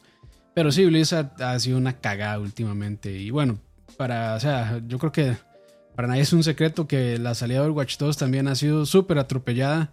Y como que han aprendido mucho de las últimas veces que han sacado juegos. Entonces, eh, no sé, la verdad, este ha sido complicado con Blizzard, pero sí, sí, la verdad es que no, o sea, el Diablo 4 no me emociona para nada. Eh, aunque lo que he visto se ve chiva, pero o sea, no es algo como que yo realmente esté esperando como la salida de Diablo 3 en su momento. No puedo estar más de acuerdo, honestamente. Eh, dejando de lado, ¿verdad? Las quejas bases de, de, Diablo 3, ¿verdad? Como de que ya no se ve tan oscurito, eh, de que cambió mucho la, la, temática, de cambió mucho el estilo, ya no es tan sí. gótico, etcétera, etcétera. El juego, cuando salió técnicamente, aún el primer año, estaba lleno de, de problemas. Eh, solo de salida no tenían la infraestructura que soportara el volumen de. Sí, fue de igual con Overwatch 2, que no se podía entrar. El error que era 52, era algo así. Ajá, exactamente. todavía me y, acuerdo. y es, es, ridículo que todavía les pase, pero o sea, eso fue, eso fue algo monstruoso. Pero no es más monstruoso que la realidad que tuvo Blizzard, que se ventiló con toda esta adquisición de Activision Blizzard y todo este asunto, ¿verdad? El enorme desastre de, de el management donde pasaban por alto sexual harassment eh, que tenían, eh, el maltrato hacia los empleados, esta maquinaria asquerosa y, y, mierda de todo lo que está mal en la industria del gaming, eh, herencia de EA para el mundo. que no, no, eso, eso, eso fue Bobby Kotick y Activision. O sea, toda esa, sí, toda esa hora, por ejemplo, de toda esa hora, por ejemplo, de madre, te vamos a ofrecer un bono, te vas a vivir allá y luego los despedimos y yo tengo eh, tengo una ganancia de billones de dólares e igual despido equipos de gente. Eh, a mí, a, o sea, el, la cabeza de quién cabe eso. En la S es asqueroso. En la S, sí, en la S, en la S es desgraciado, nada más. Diría nuestra queridísima peliteñida. Pero sí, Pero sí, sí, o sea, es, es, una mierda. O sea, Activision y, y, Blizzard. De hecho, o sea, es que no dan pie con bola. Sacan eh, remake de Warcraft 3, uno de los juegos más queridos de la historia de los videojuegos, una cagada y media. Este, eh, luego, este. Overwatch 1 estaba muriéndose, anuncian Overwatch 2, no dicen nada como por cuatro años y sacan alguna cosilla por ahí de Overwatch 2 y lo que se ve es Overwatch 1 y ya. Con, nada más resulta que Hanzo ya no tiene el, el, el, traje aquí en el hombro, sino que lo tiene aquí abajito y entonces ya es Overwatch 2. Y, y, yo que estaba jugando Overwatch 2, man, es Overwatch 1. Es el mismo juego, o sea, vamos a ver, es el mismo juego, le cambiaron el eh, que, que sí, a que ahora hay más héroes, que hay más mapas y que ahora este hace menos daño por aquí y ahora este otro hace esta cosa por allá diferente. Sí, sí, sí, sí, todos son cambios de, de mecánicas de juego, pero, o sea, no, ese 2 está ahí por adorno, nada más. Es Overwatch sí, 1, fue una actualización, juego. nada más. Ahora, eso, Dani, esto, no, esto perfectamente se puede ver. Sí, o sea, sacan una actualización y ya. Sí, eso, esto, eso esto era no todo. es algo nuevo con, con Blizzard, ¿verdad? Esto, esto es algo cuando, cuando se anunció por primera vez Diablo 3, pasaron seis años antes de volver a saber algo de, de, de Diablo. De hecho, lo habían anunciado con una famosa piñata en la que al final salía el logo del Diablo 3 y ya. O sea, eh, Metroid Prime 4 es, es verdad, agarra todo ahí. Y Blizzard fue el que inventó esta vara de cobrar para poder jugar en línea. No fue ni siquiera Microsoft. Microsoft se montó, digamos, de lo que ya había hecho Blizzard en el pasado. Porque yo, yo fue entiendo, yo entiendo el modelo de World of Warcraft y a mí no se me hace injusto en realidad el modelo sí, sí, de World of Warcraft. A mí, a mí no, o sea, ¿por qué? Estás, es como pagar Netflix. Entonces, ¿por qué se te hace injusto pagar por Gold? Porque estás pagando por algo que ya estás pagando. Sea, pero ya vos por... pagaste, o sea, vos tenés que pagar por la licencia de Warcraft, tenés que pagar por el, por el disco de World of Warcraft y además de eso tenés que pagarle servidores. ¿Cómo no se te hace injusto? De porque es un juego en línea, o sea, requerís el, el y el contenido Gold que también. tenés no es pago, o sea, Gold también. Bueno, o sea, no es lo mismo. O sea, ¿Cómo está... no va a ser lo mismo? Si, es más, Gold es mejor porque vos por lo menos Madre, tenés acceso Gold, al juego en single o sea, player. O sea, o, sea, o sea, Gold no te está ofreciendo nada. O sea, Gold es nada más te vamos a quitar el pasecito para que puedas jugar en línea. O sea, Gold no te está dando nada. Y sí. Pero yo les voy a decir sí, una sí, cosa, o sea, el, el, el, o sea, el contenido de todo el del, del MMORPG completo, con todo lo, lo, digamos, las actualizaciones y con todas las varas que tenés ahí. Eso es lo que estás pagando, esa es la mensualidad que estás pagando. Pero bien o para mal que- fueron, o sea, vieron el futuro, están adelantados a su época, porque ahorita todo el mundo es suscripciones. O sea, ahora ya un servicio que no tenga suscripción, de ahí está muerto. Ya todas las empresas están pasando de, de un modelo de licen- licenciado a un modelo de suscripción. Entonces, Sí. o sea, la a la- service. Pero fue, Sí. fue Blizzard el que lo inventó, no Sí, fue Microsoft. sí. No, o sea, yo no estoy diciendo si sea bueno o malo, solamente estoy diciendo que están adelantados a su época. No, no, Y pero por muchísimos no años. para, para mí no son equivalentes. O sea, para mí uno te está cobrando por jugar en línea algo que, o sea, te está cobrando para jugar por internet algo que, Que ya o sea, que nadie, no, al- alguien, bueno, sí, que ya uno pagó y algo que nadie más hace, porque ma- nadie aparte de Microsoft hacía eso cuando salió. Eh, nadie más lo hacía y ellos decidieron cobrarlo. Warcraft decidió, ok, vamos a crear un mundo de multijugador masivo en el cual la gente le invierte miles de millones de horas, se van a volver adictos y todo lo que quiera, y les vamos a seguir dando contenido mientras paguen esa mensualidad, pero al menos el contenido es progresivo.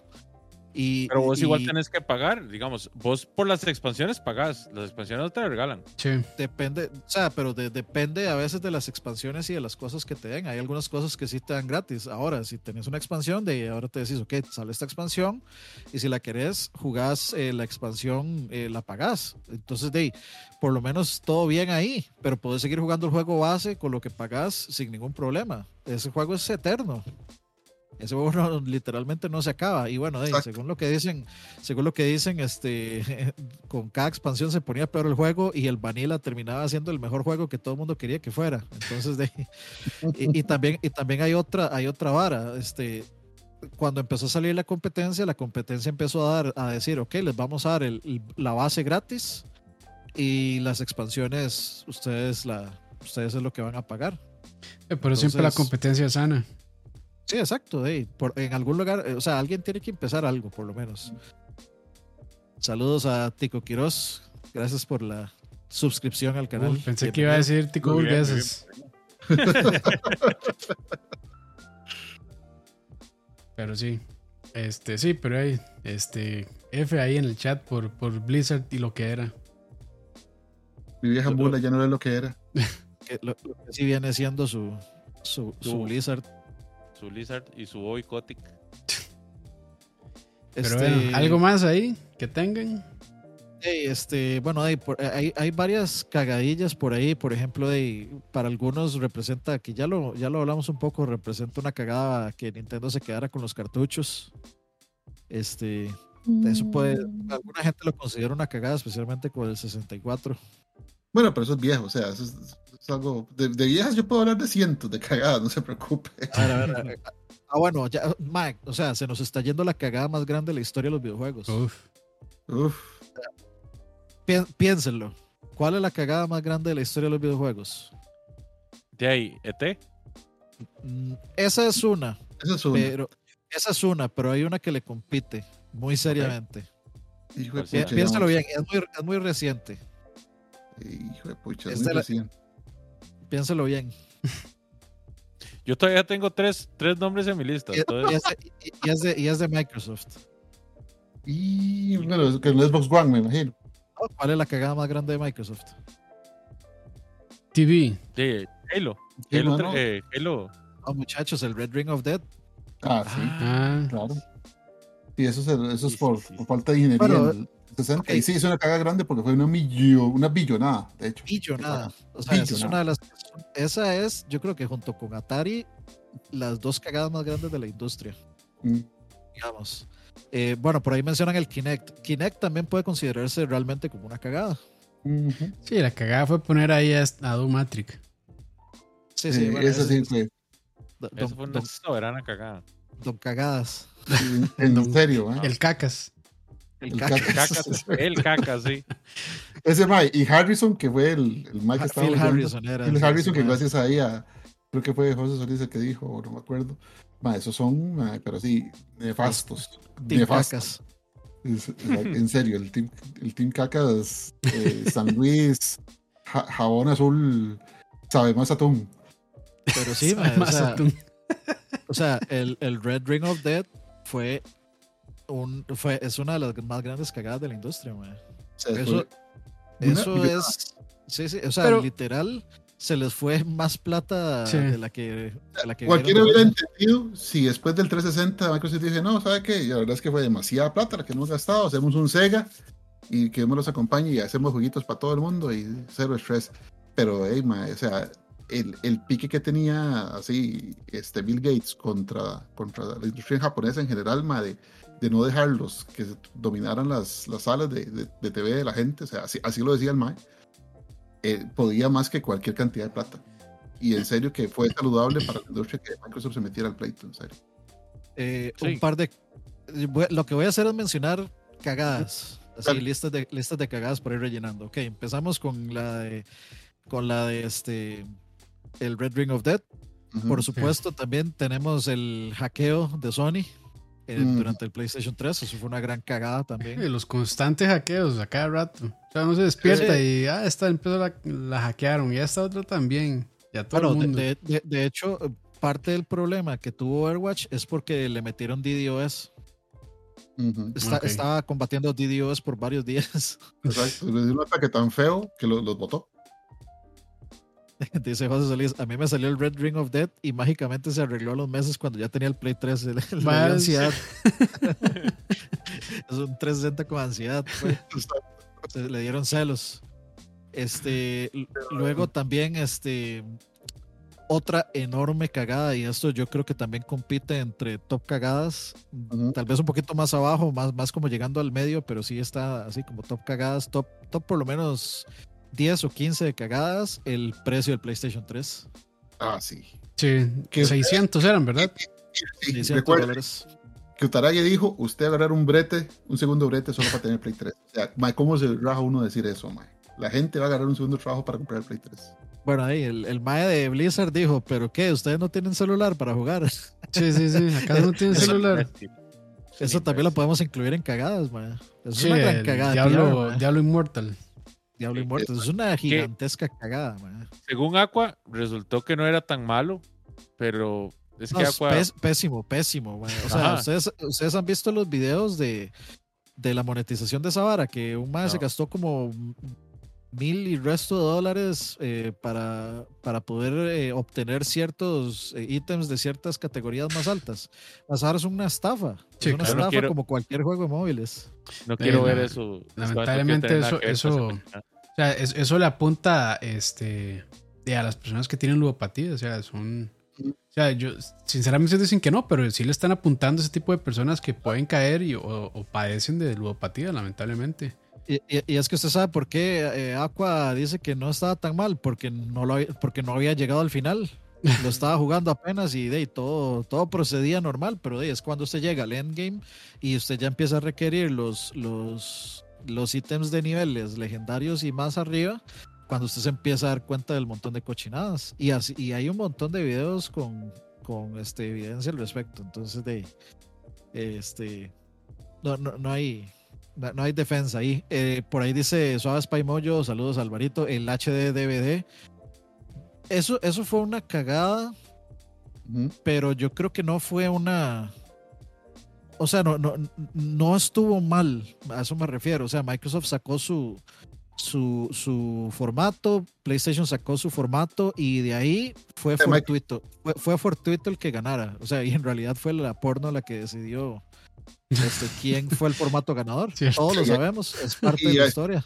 Exacto. Y el HD DVD en su inicio era una muy buena inversión, porque los cambios que tienen que hacer en manufactura, en las plantas que producen los discos para hacer HDVDs desde DVD, en comparación a, a hacer Blu-rays desde DVD, eran muy pequeños. O sea, para la industria de, los- de que prensa discos y para obviamente para los productores era más razonable hacer HDVDs porque la- las fábricas tenían que hacer muy pocos cambios para prensar HDVDs. mae.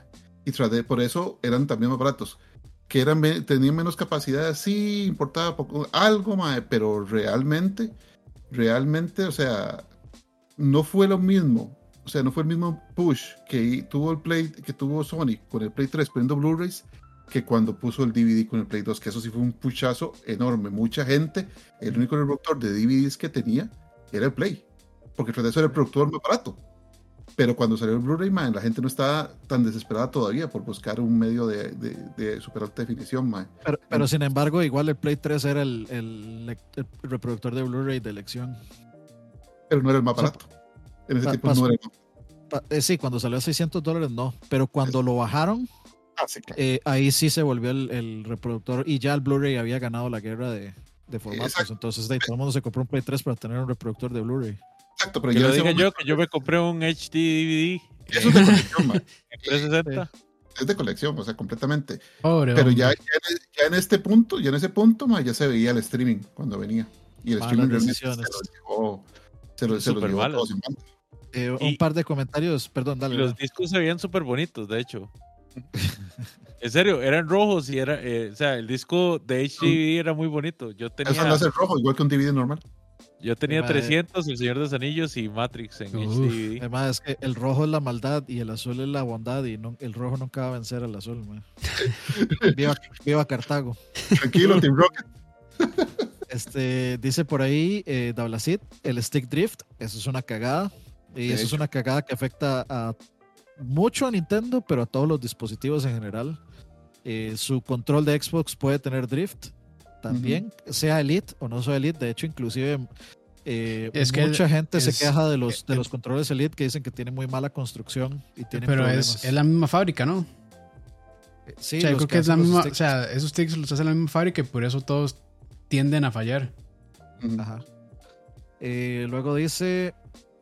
Eh, ah, bueno, dice: Uma gastó como 300 mil dólares y se hizo tan poderoso que ya el sistema no lo emparejaba con nadie en PvP y básicamente estaba solo. Estaba en solo. Diablo Immortal. Ese sí es así. Wow. Literalmente estaba solo. Sí. Más, Dice- ¿sabes lo que es gastar 300 mil dólares en un puta juego de celular, mae? ¿No? De ahí, ma. No. Vea, ¿Cuánto, cuánto, cuánto- cuánto- sa- saca el cálculo de cuánto gastó usted en canciones de Rock Band? Como 800 dólares. Y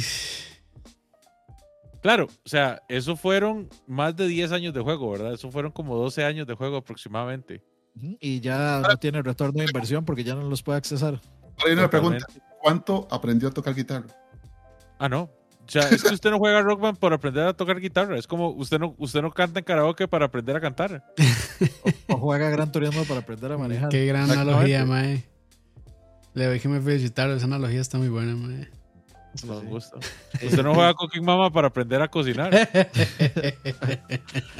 Dice Santiago Pantoja, si les molesta el precio, el precio del Play 3, también debería mencionar el precio del Saturno. Pues sí, eh, o sea, cons- consolas eh, clásicas eh, tenían muchos, este, muchas valorizaciones muy cuestionables. El Atari Jaguar me parece que era carísimo también. Eh, Yo no tuve recuerdo-. Yo tuve uno. ¿En serio? Sí, claro. Yo la primera persona que, que conozco que tuvo un jaguar. Ma, es que eh, y la, la historia de eso es súper sencilla. Ma. Yo uh, hace mucho tiempo trabajé en lo que en su momento fue Centro de Videojuegos. Ah, En Uf. ese momento. Ajá. Y ma, este, ya, estaba, ya estábamos en la era del Drinkas en ese tiempo. Y una vez que estábamos acomodando chonches y bodega y todo eso, ma, eh, yo empecé a acomodar cajas, tacata, y apareció una maleta como con 45 juegos de Game Boy que no estaban en ninguna parte del inventario. Nuevos, de- from scratch. estaban. No, Después de ese momento ya dejaron de estar. No, sí estaban, porque yo, entonces yo ¿Y esa fui, rosa? y fui al, a donde, al donde el gerente, le dije, madre, vea lo que encontré. Madre, hombre, ahí está, mira que no hemos perdido, tacata. Madre, excelente, muchas gracias. Bueno, ok. Seguí limpiando, madre, y luego esta parte, no les voy a mentir, en, el- en ese poco de, de, de chunches encontré un Atari Jaguar, con, un, con, con cuatro o cinco juegos, un Virtual Boy, con, la- con el trípode quebrado, pero el Virtual Boy estaba operativo, como con seis o siete juegos. ma, Y va lo mismo. Entonces, bueno, ma, O sea, con, Es- todo lo- con toda la librería de Virtual Boy. la mayoría son como 13, ma, pero bueno, está bien. Ma, voy, ma, esto lo encontré también, ma. Ah, ma, tranquilo, esto ya no se vende, ma, si quieres se lo deja. Entonces, ma, así tuve un Jaguar. Y, ma, y en serio que no. ah, Solo había dos juegos buenos de Jaguar. Uno era el Alien vs Predator ajá. y el otro era Tempest 2000, que eso sigue siendo un chuzo de juego. Los únicos dos que, que cubrió la GamePro de 1900. Los únicos dos que valen la pena. Los únicos dos que valen la pena, de hecho. O sea, ma, bu- es un juegazo, ¿verdad? Y lo demás es morralla de la mala, pura basura. En- entonces, música.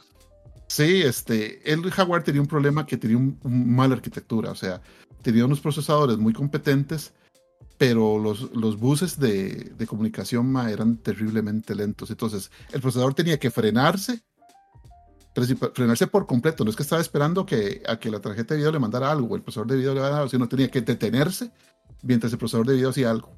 Manda, Entonces, más sincronizar eso era terrible y el rendimiento se caía al suelo. Entonces, o sea, la, la consola nació muerta, así se lo puede decir. Nació Eh, ¿Qué fue primero? ¿El Jaguar o el 3DO? Fue- eh, estuvieron cerca, pero el 3 fue prim- un toquecito primero. O sea, manda huevo, ¿cómo el 3DO sí lo hizo bien y Jaguar no pudo hacerlo bien? No entiendo. Sí, porque el 3 tenía buena ingeniería. No estaba a la altura de un PlayStation 2, pero para los dos años antes que salió, mae, tenía muy buena ingeniería. El Samurai Shodown y el Super Street Fighter Turbo 2 de, de 3 son muy buenos juegos. El Need for Speed salió de ahí. Y De es hecho, muy buen juego. El Road Rash se llama, antes se llamaban Road Rash. Sí, y era muy buen juego también. O sea, sí había plata. Y el, y el FIFA 3D es el primer FIFA 3D es de 3 Creo, que originalmente se llamaba Road Rage y luego pasó a ser Eh. Road Rush. Se llamaba, sí, sí. No, bueno, no es que había Road Rush en Genesis, por ejemplo. Sí había Road Rush 1, 2 y 3 en Genesis. Y el ya el de Trio era la, la- la mamá. Pero, o sea, era, era mejor máquina, pero el modelo de negocio estaba mal. Pero eso, es- eso pequeño Adam, es otra historia. Eh, luego, para, para ir encasillando más cosas, los addons del Sega, sí, el 32X, La- este, todo eso. De- ¿Cómo era que se llama? Tower of Power. Torre de poder. Tower of Power. Ajá. No, o sea, el Sega Saturno es eh, para mí la muerte de Sega, pero Sega se mató a sí misma. Eso es para otro programa, mae, porque es una historia súper larga. Pero Sega se murió ni por Nintendo ni por Sony. Sega se murió Ah, Fran, por... ¿sabe qué deberíamos de hacer? De- deberíamos, de- deberíamos hacer un lag histórico de cero hasta ahorita, recorriendo, o sea, hacer un lag nada más de hablar de una consola. O sea, digamos, empecemos por el Magnavox Odyssey y hablamos solo del Magnavox Odyssey, eh, de- o sea, la parte histórica, la parte técnica, ¿Lo y, docu- y documentamos esto en el canal, me gustaría. Usted me dice, comandante. Por supuesto, sí, me, me gusta, me, me gustaría eso, tener toda la historia de los videojuegos en, en medio podcast. Claro. Y si la gente le gusta, mejor todavía. No, impo- no importa si no les gusta, se va a hacer. Es, nece- es necesario documentarlo. Eso Quiero- se hace porque a nosotros nos gusta, no porque a ellos les guste. Es- exactamente, yo, yo quiero tener contenido del cual me siento orgulloso en este, en este canal. Todos. Y si- no importa si a una persona más eh, le gusta, suficiente para mí. Ujú. Ok, este, más por aquí, los controles del Atari eh, 5200 o el 5200 también, eso fue una cagadota gigante, eso no servían. Y si no me creen, vayan a ver el video del Angry Video Game Nerd también, donde este, no, no le servían. Luego también los diferentes controles que tenían diferentes puertos. Este, 7800, ah, en Ajá. general, el 7800 es una cagada, así, pero terrible cagada, porque mae, el 7800 era una máquina que podía competirle al Nintendo, que estaba diseñada y manufacturada dos años antes del Nintendo. O sea, en el 84 ya pudo haber salido esa máquina al mercado y esa, y, esa máquina perfectamente se hubiera llevado el mercado antes de que Nintendo tuviera que llegar a rescatarlo. Pero hey, el, que era el dueño de, de en ese momento, que era este, Jack Tramiel, que el venía de Commodore, el MAE solo le interesaba agarrar las compus de Atari, que habían varias, 800 y ST y todas esas, y darles pelota, y todas las consolas los, básicamente las metió al basurero. Básicamente le fuera en segunda prioridad, MAE. Y muchas balas que estaban hechas ya de Atari, el MAE las engavetó y se quedaron ahí jugando el, dueño- el sueño de los justos. Cuando ya ese MAE vio que Nintendo estaba tocando las puertas y metiendo eh, consolas en Estados Unidos, comenzando en Nueva York, me dije, mae, busquemos con qué competir porque esta gente nos va a llevar el, nos mandado. Ah, mae, tenemos una máquina aquí es- ah, desde hace dos años ya hecha, weón. Y démosle con esa entonces. Pero hey, dos, dos años, perdió dos años de, de po- de posible competencia y hubiera cambiado toda la historia como la conocemos, ¿verdad? Sí, este, por ahí dicen el TurboGrafx CD, también, me imagino que por precio. Eh, el problema con el TurboGrafx no fue tanto el precio porque los CDs eran, o sea, los routers CDs eran caros en ese tiempo. Realmente Ujú, no- iban saliendo. iban saliendo. Era porque el, el NEC de Estados Unidos no tenía una visión clara de cómo con- eh, mercadear consolas en Estados Unidos. NEC es una, una gente que hacía copiadoras.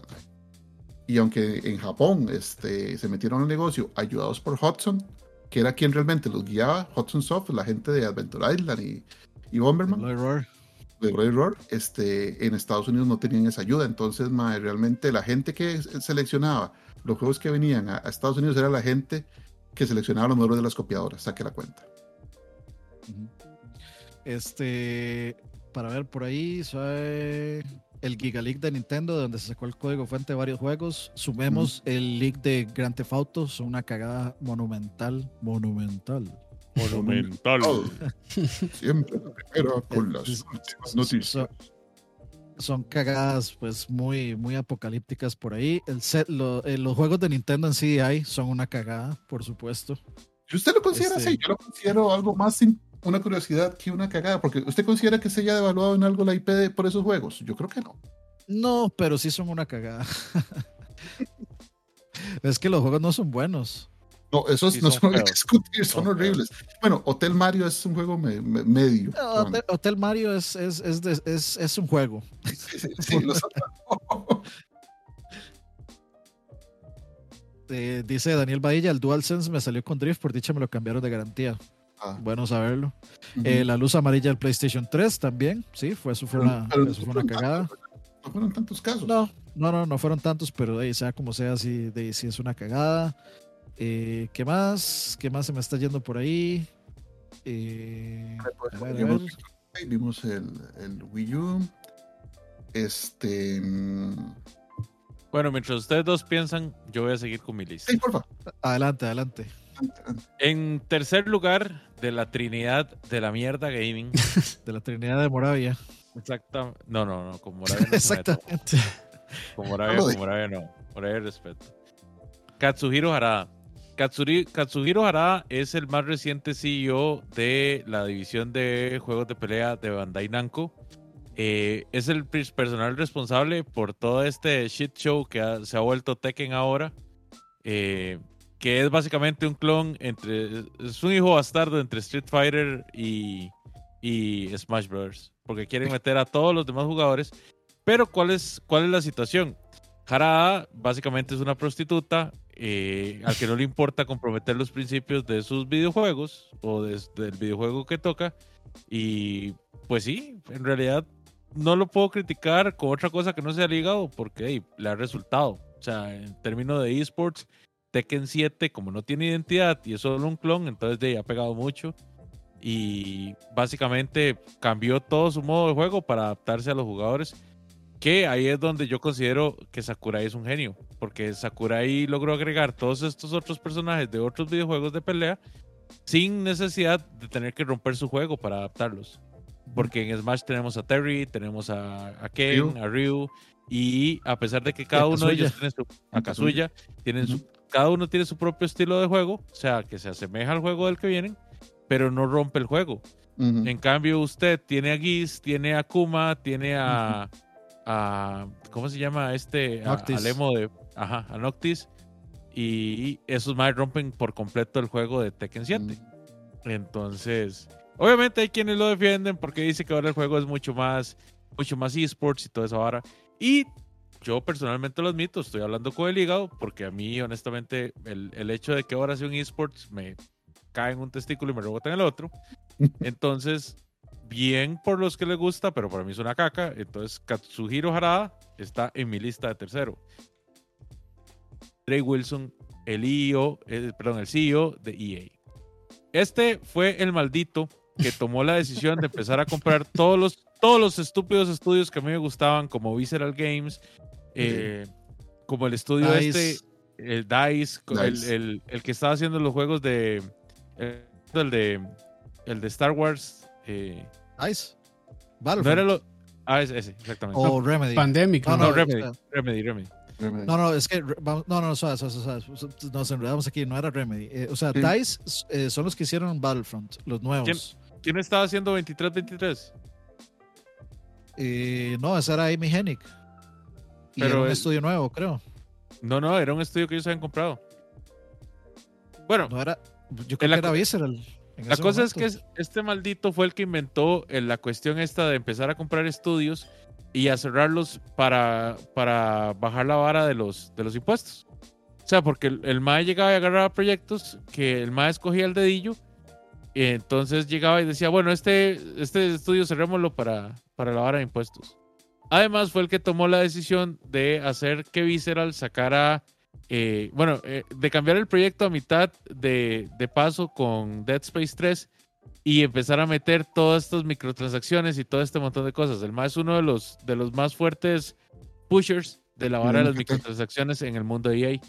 Entonces, por eso es que me tengo procesos digestivos posteriores en los restos de esa persona. O sea, se le caga. Exactamente. Suave. Y en primer lugar, por supuesto, en lo más bajo del Averno, La en el gran K. último aro del Averno, la gran K, La Y K, K principalmente- con, con K de caca. Konami con K de Siempre. caca. Hideki Hayakasawa. Ah, ¿Quién es este Mae?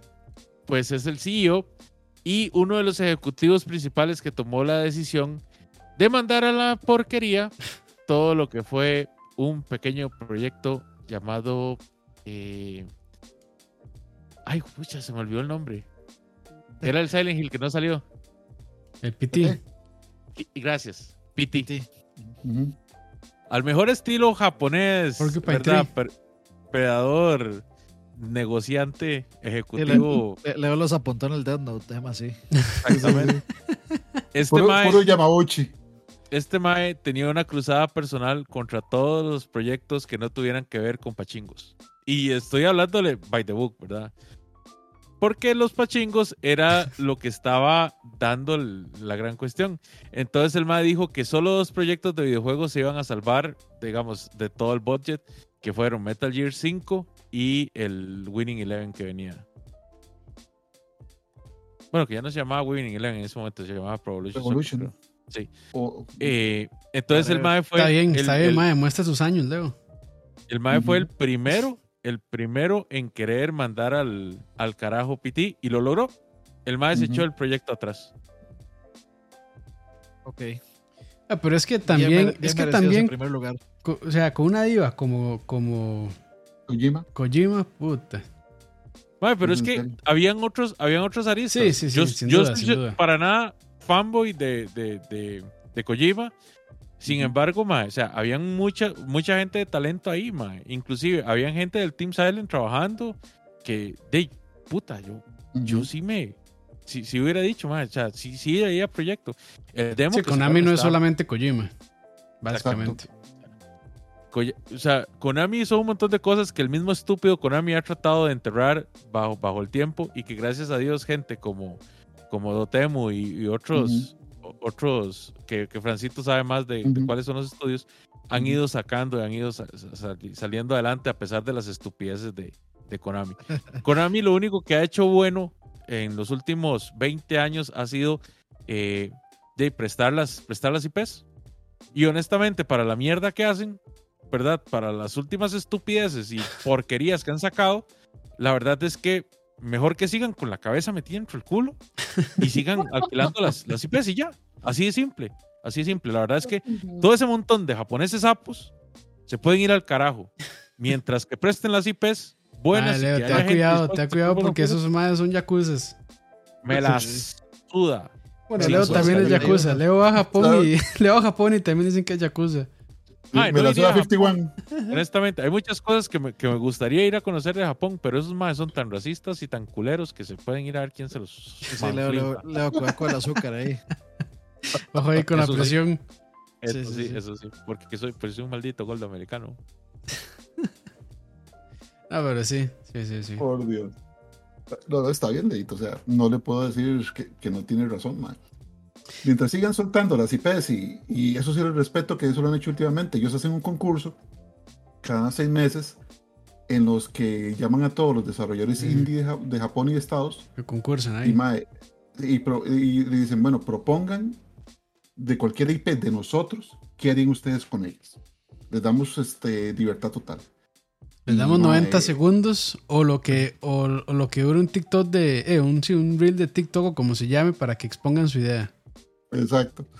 Y, mae, y digamos, en el concurso, el que gana, le- realmente le dan la IP para que la explote, mae, y llegan un trato. Y digamos, de ahí salió Getsufo Madden, y de ahí salió el Tortugas, el, el Shredder's Revenge, mae. Ranch. Entonces, mae, no, perdón, el, el, el Shredder's Collection, el Shredder's Revenge no tiene nada que ver con Konami, de hecho. Ah, no, el, el Kawabonga El Collection. Kawabonga Collection, exacto. Entonces, mae, eh, por lo menos ahí hay alguien, a- algo de ese, el, el, el misceláneo de Konami, mae, que todavía piensa, que mae, ideó ese concurso y mae, ahí van saliendo. De hecho, el próximo, el- en este pasado Tokyo Game Show, creo que el que viene es este Twinbee. Van a ver un, van- probablemente va a ser un, Mm. una reedición de Twinbee, mae, con un desarrollador in- indie japonés. Entonces, hay- a- alguien está haciendo algo, pero siéntase en libertad de seguir mae, con su muy valiosa opinión, Leito. Gracias, gracias. Y a- Francito. a- ahora que dice si Metal Gear Sur- Solid Survive se hizo otra cagadota. Sí. Sí, rajado que sí. Eh, pero yo, yo creo que creo que por hoy está bueno. Ya, ya, Ya, Leo, sí. ya, ya Leo está viendo estrellitas y todo. Yo creo que ya se le subió mucho la presión. Que cuidarlo. Pues me es que- que campiné, me campiné, sí, me campiné. Sí, creo, creo, creo que es hora de, de retirarnos por No, hoy. y hoy va a estar fuerte el, el House of the Dragon, entonces también hay que ir a prepararse. Sí, sí. Hay que ir a, a tomar agüita para prepararse. El Hot D. El, El, Hot- el- el- el House of the Dead. House of the Dead, sí. House of the Dick. Puede ser que sí. Pues sí, también. sí. Más eso. Pero Se nada. viene cagadas eh, parte 2. Hay que. Tendr- Tendríamos que ya buscarle un poquitito más, desenterrar Sí. más, más cagadas para hablarle más, más a fondo. sí, sí, hay bastantes, pero. Yo pero creo sí, que lo que sigue es. Toca musiquita. Toca música, sí. Toca musiquita. Toca música. Sí, sí, sí. Como te gusta. Toca musiquita y, y por ahí en medio, una vez que ya ve a ver si ya por fin puedo tener internet decente, Dios el, análisis de, de Tunic que tenemos pendiente y... Ah, pero ahí lo, lo, lo puedo, lo puedo hacer yo, mae, también. Ah, cool. Ujú. Para Ah, no es que darle- pues, sí, sí, pero es para no, o sea, como para no tener que pasarle toda la vara y que usted lo monte, sino más, más rápido. O sea, yo espero ya esta semana que ya eso quede listo. Está bien, está bien. Está bien, está bien. Y el de esa, esa idea con Francito de Ujú. recorrer toda la historia de los videojuegos ahí, hablar de las consolas, de especificaciones y datos y, y todo eso que quede bien bonito y documentado por acá. Eh, Claro. quiero, quiero, quiero tener eso aquí en el LAG, la verdad. Y Vale, obviamente o- la idea es que participemos todos, que esté Los Herbert cuatro. si quiere, que, que Ah, esté claro, quien quiera. Exacto, sería fantástico, man. Lo, que sí, lo que sí no va a haber es Chalabaria ni BSP. Eso sí se los aseguro. Que es BSP. Pero bueno, ahí no, vayámonos despidiendo. Eh, Leito, muchas gracias por estar hoy acá. Gracias a ustedes, muchachos. Ustedes saben que esta hora es como terapia para mí, así que que Dios me los bendiga y me los tenga en su santa, en su santa gloria. Exacto. Dijo Cristian Lagos. TL9, por favor. Dani, Dani. Bueno, muchachos, muchas gracias a todos por acompañarnos. Recuerden dejarnos su likecito y compartir el programa para que nos ayuden, invitar gente a que nos vea. Te recuerden también, nosotros tenemos nuestro servidor de Discord ahí para que entren a hablar paja de, ¿Quieren? de lo que sea. Este, también de poder eh, jugar por ahí de vez en cuando. Eh, de hecho, estoy, he estado jugando mucho Overwatch. Si, si están jugando o quieren jugar, avisen nada más. Ahí jugamos Overwatch un rato. Ya se puede jugar, sí. Sí, ya, ya, ya. Al Ya. menos ayer y ayer y antier ya yo podía, ya yo entro directo, digamos. Ya no hay, ya no hay. Ya no hay, fi- ya no hay cola de espera. Bien. Sí, no, no, ya, ya, ya se puede, ya, ya lo arreglaron. Y pues atentos siempre a las redes, en Instagram, en Facebook y en Twitter. Ahí pues publicamos cuándo se va a hacer el programa y esperamos pues retomar pronto ya los, los streams, eh, eh, retomar los miércoles de co bien. Este, sí, Ricardo, ya pues ya hice los trámites. Si todo sale bien, voy a quedar en 200 simétricos, 200, 200. eh, entonces, de, nada más tengo que esperar a que... Ahora se sí va a transmitir a 4K, proceso. mae. Uf, 16 Uf. casi quiero. Uh, Hasta, hasta pisarte si es necesario. Linda, Manuel, muchas gracias. Vengo a dejar las ganancias de mi inversión en Stadia, dice. Grande, Manuel. Bueno, ahí. Gracias. Gracias, Emita, como siempre. Muchas gracias. Y Gracias. Fran, bueno, ahí nos estamos viendo. Gracias por acompañarnos. Eh, de- denle like, su- suscríbanse o compartan, como les tengan a bien. Y eh, como dijo el gran cajuna Don Campos, vamos, seguimos con una de música para, el- para la siguiente. Y los proyectos de Dani que ustedes acaban de escuchar, vamos a darle bimba para comenzar a hacer el, el retrospect aquí directamente en la Y, no- y nos Bien. vemos en el Connectors Day también, que es el próximo fin de semana. Ahí Bueno, vamos ¿quiere- a estar con The Couch y probablemente hagamos streams. Desde Ah, bueno, usted, usted se va a ir Campos al Connectors, porque No, yo obvio tengo- que leo y, y- No, yo- y- y- Tengo otra actividad, Ah, esa es el- la, la vara de parrilleros. ¿es? la hora parrillero, Ah, sí. Entonces sí, no, no Suerte. puedo. Igual no hubiera ido ahí. ¿Para qué estar, llegar ahí a oler orines planchados? Está loco. No, no, Campos, esa es la otra. No, esa también. también. Todas, todas esas de que, ten- que tengan algo relacionado con gaming, ahí llega un montón de gente con orines planchados, entonces no, no estoy interesado en eso. Con las nueve moscas. No. Ah, bueno, también, también, podemos, también podemos jugar Sea of Thieves, que lo tengo ahí instalado, ahora que me acuerdo. Está buenísimo. Pero bueno, así estuvo la cosa hoy. Entonces, gracias por acompañarnos a la gente ahí del chat. Eh, vamos aquí a mandar saluditos rápidos a Emperor, Kenneth, David, Emanuel, Ricardo Alvarado, José Wolf, Chicotec, Daniel Badilla, Pablo Solano, José Solís, Cristian Villalobos, Santiago Pantoja, Steven 90. Esos son los que veo por ahí. David Carrillo, Sams, Steven Rodríguez, Pablo Dabla- Solano. Dablacid. Ahí están todos ustedes. Muchas Sí. gracias. David B. Ah, ese es Alvarito, 17. Soa Spy Mojo, también por ahí. Ah, sí. Oscar Salas, David Carrillo. Y Gracias, a la- muchachos. Sí, a la gente que escucha igual por Spotify, muchas gracias. Y nada, nos vamos, nos vamos, nos vemos y pura vida, gracias. Nos vemos. Chao, chao. Chao. Adiós.